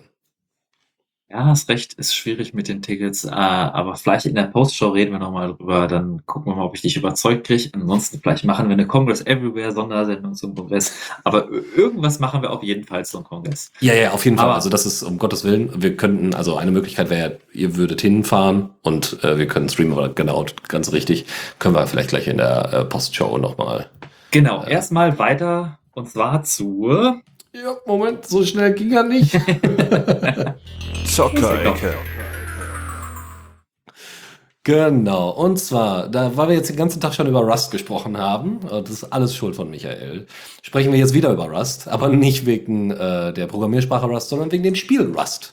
Äh, die Entwickler des Spiels Rust haben sich nämlich nochmal zum Proton-Support äh, geäußert. Rust hatte nämlich mal Linux-Support 2019. Den haben sie dann dort ein, eingestellt, weil äh, es zu immensem Cheating gekommen ist und das einfach unter Linux deutlich einfacher ist. Da ich Rust jetzt also von der von der Spielmechanik nicht so viel kenne, außer dass es ein Survival-Spiel ist, ähm, da scheint es wohl auch so zu sein, dass man dann irgendwie langfristig Sachen aufbaut und und und, die dann, wenn gecheatet werden kann, weil halt alles Mehrspielermodus, äh, dann auch entsprechend kaputt gemacht werden können. Und das ist natürlich sehr ärgerlich, wenn du da irgendwie ohne Ende Stunden in, in, äh, implementiert hast äh, in deine in das Spiel investiert hast ähm, und dann am Ende ähm, ja alles kaputt ist wegen äh, ein paar Cheatern. So, wie macht man das jetzt? Ähm, es gibt eine neue äh, hier Easy Anti-Cheating, äh, also Easy Anti-Cheat ist ja die Software, die äh, auch offiziell hier Proton Support mitliefert und und und. Und es äh, ist jetzt so, dass Rust auch auf eine neue Plattform, auf eine neue EAC-Plattform gehievt worden ist, die entsprechend äh, Support für die Steam Deck bietet oder grundsätzlich für Proton bietet und somit die Möglichkeit wieder existieren würde, vielleicht wieder den Linux-Support anzuschalten. Aber sie haben ganz klar gesagt, dass sie nicht äh, äh, ganz klar sagen können, dass es kommt. Also sie würden es gerne, aber wenn wir, sie müssen ganz klar abschätzen, was das Risiko ist, weil sie wollen halt nicht, dass sie das irgendwie sechs Monate lang laufen lassen. Also ne, sie, sie entscheiden sich dafür, sie sagen so, wir nehmen das Risiko in Kauf und müssen dann nach irgendwie sechs Monaten das Ding wieder abschalten und müssen wieder den Linux-Support und Proton-Support wegwerfen, äh, weil äh, es doch zu immensem Cheating gekommen ist. Wir schauen mal. Also es gibt ja auch andere Möglichkeiten, tatsächlich Rust auf dem äh, auf zu, zu zocken, tatsächlich auch auf der Steam Deck, indem man zum Beispiel mit äh, der Steam Link, äh, also mit Steam Link äh, arbeitet, indem man äh, Remote Play aktiviert. Das heißt, ihr habt euren Windows-Rechner, habt dort Steam drin, das ist bei euch im internen Netzwerk, ihr habt die Steam Deck bei euch im internen Netzwerk und dann setzt ihr euch entweder auf die Couch oder wie auch immer mit der Steam Deck und streamt halt über Remote Play vom Linux, äh, vom Windows-Rechner auf eure Linux Steam Deck. So, das könnt ihr halt machen. Damit könnt ihr es auch spielen, aber es ist natürlich nicht so geil, weil ihr habt ja dann immer noch ein, Win ein, ein riesen bei euch in der Bude, nämlich ein Windows-Rechner im äh, internen Netzwerk und das ist natürlich nicht so schön, das kann ich schon verstehen. Dann eine andere News, die ebenfalls Erschütterung ausgelöst hat, nämlich Stadia, die das wundervolle, grandiose Gaming-Streaming-Angebot äh, von Google äh, wird eingestampft. Nach Riesenbremborium von zwei Jahren haben sie dann gesagt, ach ja, also ist irgendwie nicht so vorangegangen, wie wir gedacht hätten. Was unter anderem daran lag, dass sie halt irgendwie Preise aufgerufen haben für Spiele, die man so einfach auch hätte kaufen können. Also äh, da war es dann so, äh, dass dann gesagt worden ist, ja, also hier kostet hier Destiny äh, genauso viel wie, äh, weiß ich nicht, wie, wie wenn es im Laden gekauft werden würde. Und das hat natürlich viele Leute abgeschreckt. Und ansonsten hat sicherlich auch einfach die Google-Plattform Leute abgeschreckt. Was ist aber das Besondere jetzt und warum reden wir jetzt darüber? Stadia hat eine, ähm, hat äh, eine Besonderheit gehabt, nämlich dass das ganze Ding auf Linux-Servern lief. Und das heißt, sie haben eine eigene Kompatibilitätsschnittstelle gebaut, ähnlich der von Proton. Also sie haben da jetzt keine Details zu veröffentlicht, aber naja. Ähm, die entsprechend auf Nvidia-Grafikkarten, glaube ich, sogar basierte, was ziemlich absurd ist, da dann ausgerechnet Linux zu verwenden, aber das haben sie halt getan. Ähm, und deswegen, äh, ja, das durchaus ein Problem war. Äh, also sie, sie, haben das, sie haben das technisch umgesetzt bekommen, aber äh, wie gesagt, das ist dann nicht zum Erfolg geführt. So, jetzt haben sie also diese Technologie und haben jetzt gesagt, so, the underlying technology platform that powers Stadia has been proven at scale and transcends gaming. Ne? Läuft also unter Gaming, das, was sie da gebaut haben. Und sie überprüfen jetzt, ob es Möglichkeiten gibt, ähm, diese Technologie irgendwo anders einzusetzen, zum Beispiel bei YouTube, Google, bei YouTube, Google Play oder äh, zum Beispiel im Bereich Augmented Reality. Mhm. Ähm, und äh, schauen wir mal, was sie denn dann so mitmachen. Also es wird also weiterverwendet. Wenn ihr Stadia gekauft hattet oder eine Subscription habt, Moment, einen Moment. Es ist tatsächlich ähm, übernehme mal ganz kurz. Ähm, wenn ihr äh, Stadia gekauft hattet, äh, Google macht etwas, macht es ein bisschen gut. Ich meine, ja. man kennt das von vielen Google-Diensten, dass vieles getötet wird und dann man irgendwie die Dienste verliert. Aber so, so ein kleiner Trostpflaster von Google ist, man bekommt immerhin alle seine Einkäufe, alle seine virtuelle Hardware, die man gekauft hat, kriegt man alles zurück. Äh, quasi nur die Monatsgebühr von Stadia, die bleibt erhalten. Alle anderen Ausgaben kriegt man von Google erstattet. Ja, also ist so ein bisschen wie der Steam Controller, ja. Äh War ein schöner Versuch, aber naja, muss halt nicht. Ähm, obwohl ich den Controller schon gerne mal in der Hand gehalten hätte von Stadia. Das wäre, glaube ich, ganz, ganz spannend gewesen. Ja, gut. Dann Michael. Aber ich ähm, tatsächlich, ich finde es tatsächlich sehr schade, weil, also nicht nur, weil das jetzt irgendwie eine, eine viele Leute haben das betrachtet von Stadia und haben schon relativ früh gesagt, das wird schief gehen ähm, weil Google so ein bisschen Self-Fulfilling Prophecy gemacht hat. Sie haben auch viele Dinge gemacht irgendwie. Also es gibt Leute, die wollten einfach kein Google verwenden. Das war tatsächlich auch ein Faktor bei einigen Leuten. Äh, und dann ist auch die Zielgruppenfrage so ein bisschen. Ähm, die Leute, die einen guten Gaming-PC haben, äh, kaufen sich da nicht auch noch Online-Streamer und die, die, also es sind mehr so die Casual-Gamer, die man vielleicht anspricht. Und es waren ein paar sehr coole Ideen und Funktionen dabei. Also die hatten zum Beispiel angekündigt in der Entwicklung, dass da ähm, man zum Beispiel ein YouTube-Video von einem Let's Play sieht, von einem Spiel. Und wenn der, wenn der Streamer das unterstützt und enabled hat, dass man dann sagen kann, hey, dieses Spiel finde ich cool. Und dann klickt man einen Knopf und wird in das Spiel gedroppt oder sogar in die Spielpartie oder in dieselbe Welt von diesem Spiel per Stadia. Und das, das wäre natürlich ein Killer-Feature gewesen. Und ähm, dass dem jetzt so plötzlich quasi der, der, der, der, der äh, Stecker gezogen wird, ist, ist tatsächlich äh, erstaunlich. Das ist sogar sehr erstaunlich gewesen, wie ich gehört habe, für viele der Entwickler, die teilweise noch gerade dran am entwickeln waren an Sachen und die dann irgendwie morgens ein Memo bekommen haben, hey, es gibt in ein paar Stunden gibt es irgendwie ein Meeting, all hands on deck und dann, ach übrigens, wir, wir äh, äh, stoppen Stadia. Und es gab irgendwie noch ein paar Stunden vorher, gab es noch ein Update für den Client. Und äh, das ist tatsächlich jetzt ein bisschen, ich glaube, da sind sehr viele fähige Leute und ne, was passiert jetzt damit? Mit den, mit, also die werden in Google auch, auch neue Stellen finden, hat Google auch geschrieben. Aber ähm, für das, für das Linux als Gaming-Umfeld ist das auf jeden Fall, finde ich, ein kleiner Rückschlag. Hätten sie vielleicht eher so den Valve-Ansatz nehmen sollen und mehr offen machen und mit Proton vielleicht auch äh, auf offene Standard, also versuchen das offen zu entwickeln und werden da vielleicht mit weitergekommen. Ja, ich sehe das tatsächlich nicht so sehr als Rückschlag, muss ich zugeben. Ähm, also wie gesagt, sie haben da einfach viele, viele Fehler gemacht, die es äh, Valve halt nicht gemacht hat. Ähm, sie haben äh, Sachen versucht, die halt nicht funktioniert haben. Also ne, sie haben dieses Ding so von wegen, wir müssen auch Hardware irgendwie mitschippen, damit das nicht einfach nur irgendwie ein Service ist. Ne? So, das ist ja erstmal gar nicht so die schlechteste Idee. So, äh, das, äh, ne? gut, bei der Steam Deck geht's auch primär um die Hardware, muss man ganz klar sagen, ne? damit das Ding da drauf läuft und überhaupt. Und, also äh, ich finde das jetzt äh, nicht äh, toll dass äh, Stadia jetzt geschlossen worden ist, aber ich finde es jetzt nicht so ein Rückschlag tatsächlich, weil die Leute merken es ja, also wie, wie soll ich sagen, da, wenn jetzt die äh, Steam Deck tatsächlich ein Failure gewesen wäre, was ich mir, muss ich zugeben, bei all dem, was was sie da angekündigt hatten, äh, einfach nicht hätte vorstellen können. Also hätte ich schon sehr an meinem, an meinem Urteilsvermögen gezweifelt. Ähm, weil da haben sie ja viel direkter Kontakt mit Linux. Bei Stadia ist es einfach nur so, okay, ich bin halt gefangen im Google-Käfig, ja, ich habe eine Subscription, muss dann aber sogar einzelne Spiele doch noch kaufen. Ähm, Sehe ich, also es ist natürlich schön, ja, dass natürlich irgendwie Auswirkungen wie, wie Technologie und so, also ne, auch die Entwickler, ne, gut, dass sie irgendwo anders unterkommen und so, vielleicht wechseln ja einige zu Valve dann, wäre ganz schön. Und die Technologie, wie gesagt, dafür ist es schade. Aber ob es jetzt das Linux-Gaming vorangebracht hätte, das war ich doch mal stark zu bezweifeln. Ja gut, du hast jetzt so ein bisschen die Brille, dass das auch Google dahinter steht. Ich meine, wenn man mal das, das Google aus der Gleichung kurz rausstreicht und einfach mal darüber denkt, dass ein, ein Hersteller mit den Ressourcen dafür gesorgt hat, dass viele äh, auch Hardware-Hersteller, Server-Hersteller, Software-Distributoren, also Game Studios aktiv Linux supportet haben, ist das durchaus schon ein, ein, ein, ein Impact gewesen, denke ich mir zumindest. Ja, also ich glaube, das ist nochmal der Unterschied zwischen dann so Xbox Streaming und dann Google Streaming.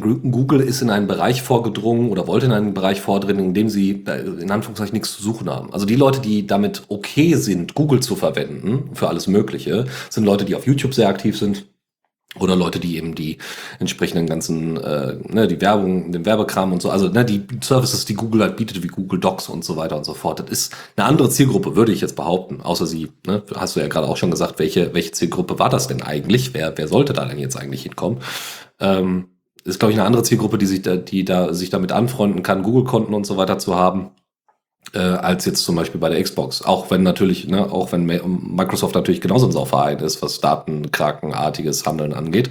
Aber auch da ist eine andere, andere Frage von Convenience wie dann bei Apple genauso, ja, die dann eher ein M1 kaufen als auf dem Risk 5 Laptop zu warten. Aber ja, gut, okay. Aber es gibt trotzdem äh, ein paar, also ne, so, so ein paar kleine positive Sachen da draus. Vielleicht, mal gucken, so. Also, Destiny 2 beispielsweise war eines der Spiele, die Bungie, also das Entwicklerstudio, ähm, das auch Halo und so weiter gem äh, damals gemacht hat, bis zu einer gewissen, ich glaube Halo 5, glaube ich, oder bis Halo 4 haben sie es, glaube ich, gemacht. Ähm, äh, sehr bekanntes Spiel, also Destiny, äh, sehr bekanntes Spiel, äh, sehr beliebt äh, und das ist auch auf Stadia gelaufen. Das heißt, äh, da gab es offiziell Support für, dass es auf Stadia läuft. Und ähm, obwohl äh, die Leute von Bungie mit Destiny 2 einfach äh, äh, hätten Proton auch verwenden können, ähm, haben sie das nicht. Die haben gesagt, nee, wollen wir nicht. Also, ne, wir, wir haben auch Angst vor Cheating und so weiter, ne, wie bei Rust ja auch. Und äh, jetzt gab es einen Beitrag von dem Moderator, der äh, und im Subreddit Destiny the Game entsprechend aktiv ist, der wohl mit Bungie da entsprechend verbandelt ist. und dort war, wurde halt gesagt, so, naja, ähm, wir überprüfen jetzt gerade, ob wir nicht Destiny 2 doch irgendwie über Proton tatsächlich auf die Steam Deck bekommen. Ne? Also, ne, given that in the past week we've had the announcement of Stadia's planned demise and a Destiny 2 team lead expressing the love for the Steam Deck. Und jetzt guckt man eben, ob das nicht doch möglich ist. Mal schauen, was daraus wird. Auch die versprechen natürlich nichts. Deswegen bin ich einmal gespannt.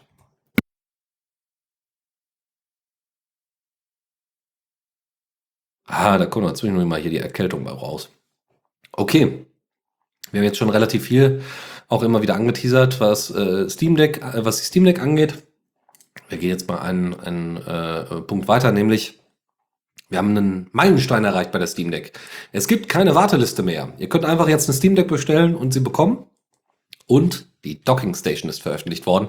Äh, die Docking Station kostet irgendwie um 100 Euro. Ähm, die kann was, ne? Wurde ja auch entsprechend in Tokio da bei der bei, dem, bei der Gaming Conference entsprechend benutzt und auch äh, äh, gezeigt und das funktioniert sehr gut.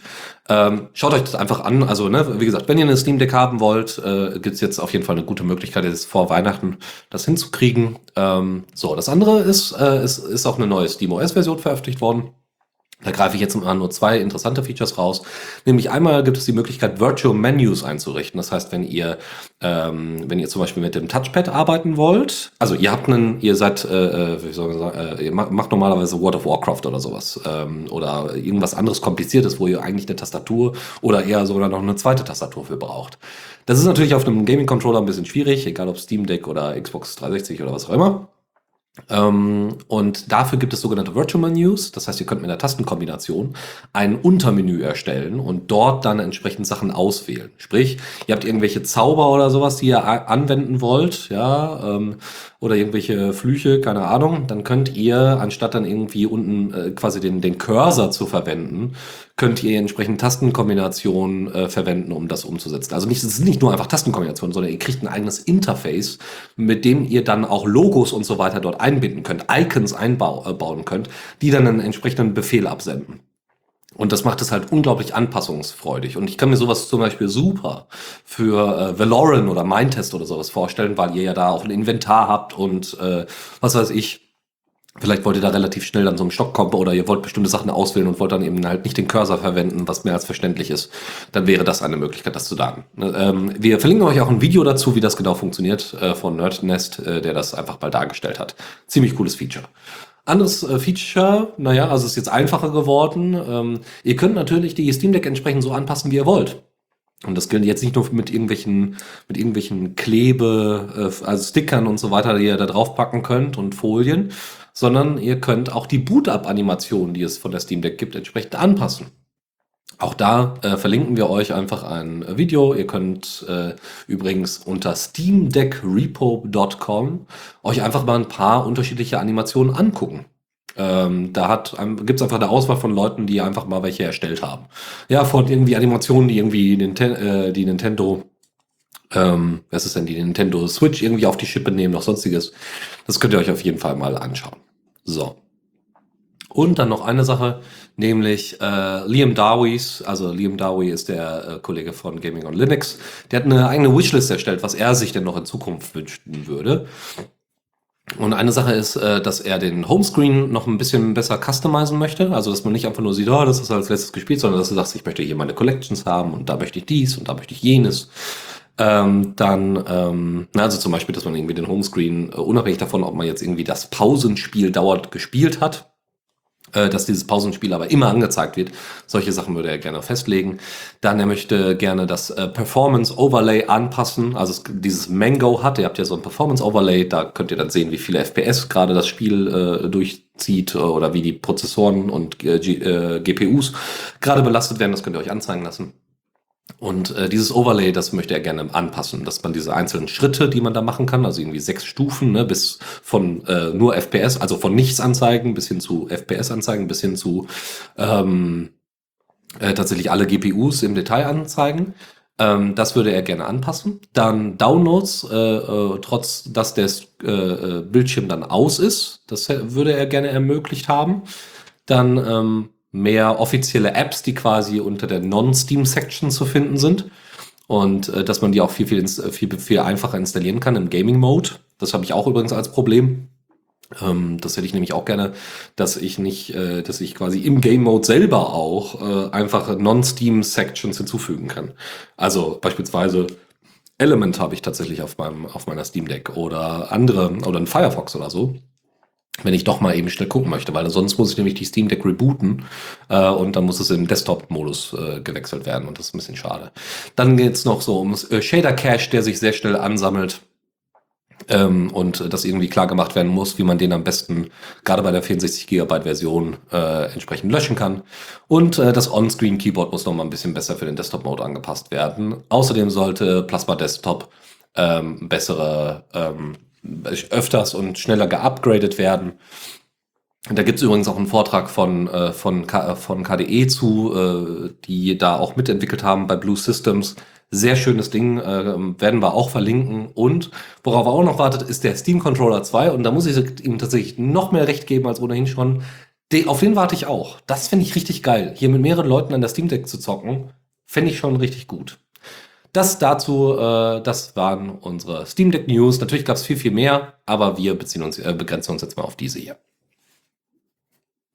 Eine, eine kleine News habe ich noch dazwischen geschummelt zu Steam Deck, wenn wir jetzt schon noch bei der Steam Deck sind, weil das ist ein Utility, was viele Steam-Nutzer habe ich, also Steam Deck-Nutzer gehört haben, was sie gerne nutzen.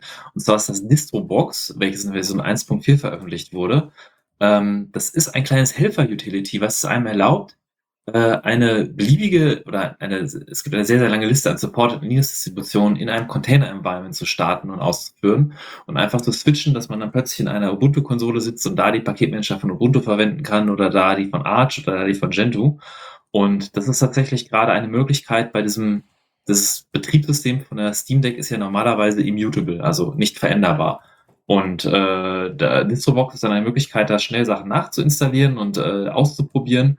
Und das nutzen wohl einige Leute von Steam Deck so ger äh, gerne, dass die jetzt auch einige Unterstützung da verbessert haben für Podman, was keinen Root-Zugriff braucht, ähm, um da irgendwie die, die, die Distrobox-Funktion besser zu nutzen. Und es wurde auch die Doku erweitert, speziell für die Steam Deck.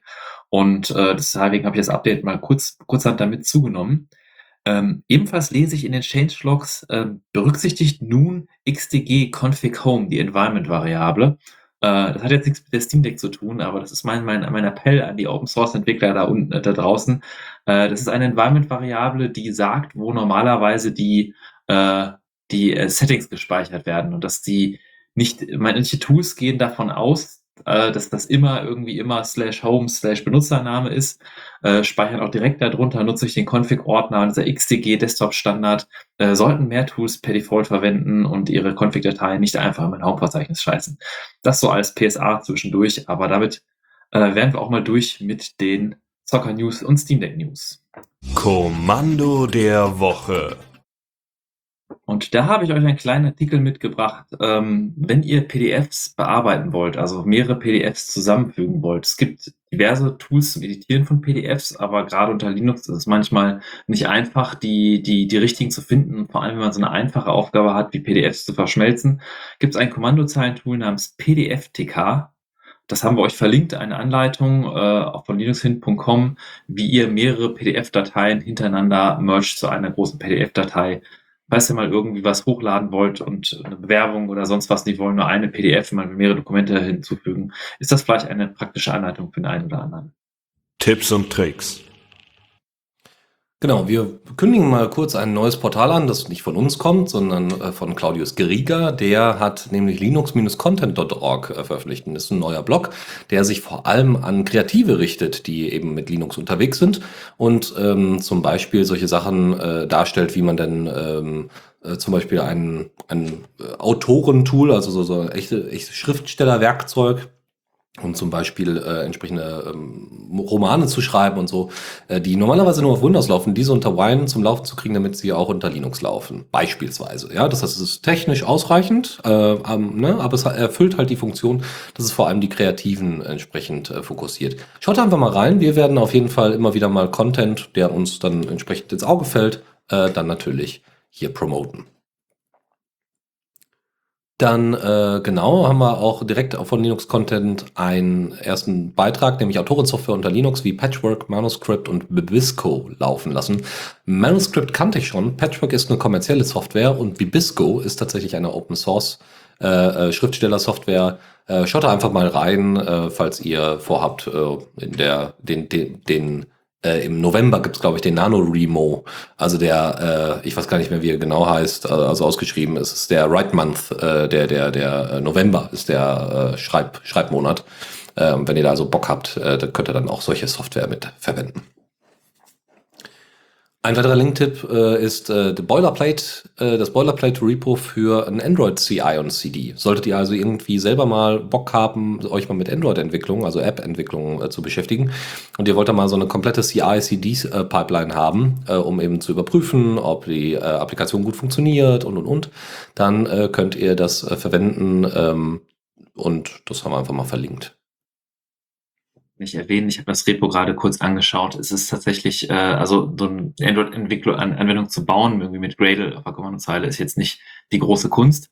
Äh, aber es gibt ja die Integration von diversen Google-Diensten, die Veröffentlichung im Play Store, Review-Prozesse und andere Sachen, so Best Practice, die sich in der Mobile-Entwicklung, also nicht nur die Google-Sachen, sondern auch anderes Tooling drumherum, die sie etabliert haben. Und das wird da alles sehr schön beschrieben, auch äh, in der README für GitHub Actions und für GitLab äh, äh, gibt es da verschiedene Sachen, die man sich bedienen kann und vielleicht bei der eigenen Android-Entwicklung mitnutzen kann.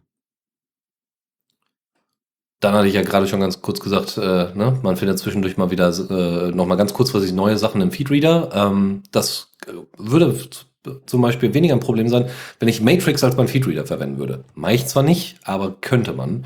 Es gibt dafür natürlich die ganz normalen Extensions, also Erweiterungen, die man so nutzen, direkt integriert in Element nutzen kann. Oder man nutzt äh, den Matrix RSS Room Bot. Und damit könnt ihr nämlich einen Raum, ein Feed erstellen. Ähm, ich mach's so nicht, aber wer das unbedingt so machen möchte, kann das dann so tun. Und ich habe noch einen Blogpost mitgebracht von The Evil Skeleton, der heißt What Not to Recommend to Flatpad Users. Und zwar hat er ein paar Tipps gesammelt, dass man, wenn man Leuten, die Flatpak nutzen, äh, so ein paar Dinge, die manchmal in so Tutorials und Online-Foren auftauchen, die irgendwie eher Dinge kaputt machen, als sie helfen. Äh, als Beispiel zum Beispiel das GTK-Theme, die Environment-Variable zu setzen. Oder was ich gelernt habe in diesem Blogartikel, dass äh, wenn man seine Flatpak-Binaries quasi direkt aufrufen will, nicht immer Flatpak Run und dann den Namen der, der Software, äh, machen sich manche Leute Aliasse dafür. Anstatt ein Alias zu machen, kann man in seinen Path aufnehmen den Ordner .local share flatpak exports bin, wo Flatpak eine Binary äh, hinterlegt für alle Anwendungen, die man installiert, sodass man sie direkt aufrufen kann, ohne dass man immer Flatpak Run davor schreiben muss. Dann habe ich noch zwei F-Droid-Apps äh, mitgebracht, nämlich einmal Sobriety. Das ist äh, eine Software, wie, mit der ihr tracken könnt, wie lange ihr clean oder trocken seid, also wie lange ihr abstinent wart. Für, also tatsächlich auch explizit an Leute gerichtet, die ähm, Alkoholprobleme haben und da irgendwie Unterstützung benötigen, aber wo man das, also man möchte, man möchte das in eine App eintragen, äh, weil es dann irgendwie einfacher ist, als hier mit Papier rumzuhantieren. Und um auch seine Erfolge entsprechend zu sehen, ähm, das ist natürlich alles einfacher gesagt als getan. Aber ähm, solche Apps gibt es natürlich schon, nur die sind halt nicht Open Source und sind entsprechend immer angebunden an irgendwelche Third-Party-Leute. Und das heißt, du kriegst, äh, also hast dann halt Tracking oder Werbung oder sonstiges in solchen Dingern drin. Und das ist beim Thema Drogenkonsum oder eben grundsätzlich Abstinenz, das kann ja auch Zucker sein oder sowas, kann man ja dann entsprechend einstellen ähm, äh, ne, weil man das irgendwie reduzieren möchte oder tatsächlich darauf verzichten möchte, dann muss man äh, sagen, das wäre also das, ne, sind ja trotzdem private Daten und äh, zeigt, unterstreicht nochmal, dass jeder etwas zu verbergen hat. Der zweite Punkt ist äh, DiaGuard. Äh, das ist eine F-Droid-Applikation, also eine Android-Applikation, äh, die einen Diabetes-Tracker darstellt. Damit könnt ihr euren äh, äh, Blutzucker, euren Insulinspiegel, äh, Kohlenhydrate und, und, und, euren Puls, euren Blutdruck und so weiter, könnt ihr entsprechend alles bemessen und au euch ausgeben lassen und tracken und ähm, habt sogar die Möglichkeit, das als PDF-CSV-Export äh, umzusetzen, um das auch äh, technischen, äh, medizinischen natürlich, ne, medizinischen äh, Professionals, also Ärzte und Co. entsprechend zu unterbreiten. Es unterstützt mehrere Sprachen, hat sogar einen Dark Mode, hat Statistiken, so dass man eben auch eine schöne Übersicht hat, ist komplett werbefrei, wer hätte es gedacht, und komplett tracker-free. Und äh, wenn ihr da einfach mal eine Übersicht drüber haben wollt und euch das äh, als Person, die entsprechend Diabetes hat, äh, egal welche, ähm, äh, hilft, dann äh, gerne solche Open Source Software verwenden. Und wir äh, gehen mit dem letzten Link-Tipp raus, nämlich ähm, eine Person war für drei Jahre lang, also hat drei Jahre lang als Open Source Contributor entsprechend äh, Erfahrungen gemacht und teilt das in einem eigenen Blogbeitrag. Ähm, ne, also und gibt dann solche Tipps wie, dass man hm, das Projekt bekannt machen muss, dass man entsprechend selber Mentor äh, sein soll oder Mentorin beziehungsweise als Mentorin auch äh, werbe, darum werben sollte, ähm, also welche anwerben sollte, selber mal versuchen als Maintainerin irgendwie unterwegs zu sein äh, und äh, was ich ganz schön fand, den Spruch war Community over Code. Das äh, ist glaube ich etwas, was nicht so nicht so oft äh, auftaucht. Ist natürlich trotzdem ein Problem bei Sicherheitslücken. aber, aber fand ich, fand ich schon ganz spannend und äh, gestreift auf jeden Fall sehr viele Themen, die wir heute angesprochen haben. Michael, damit haben wir's.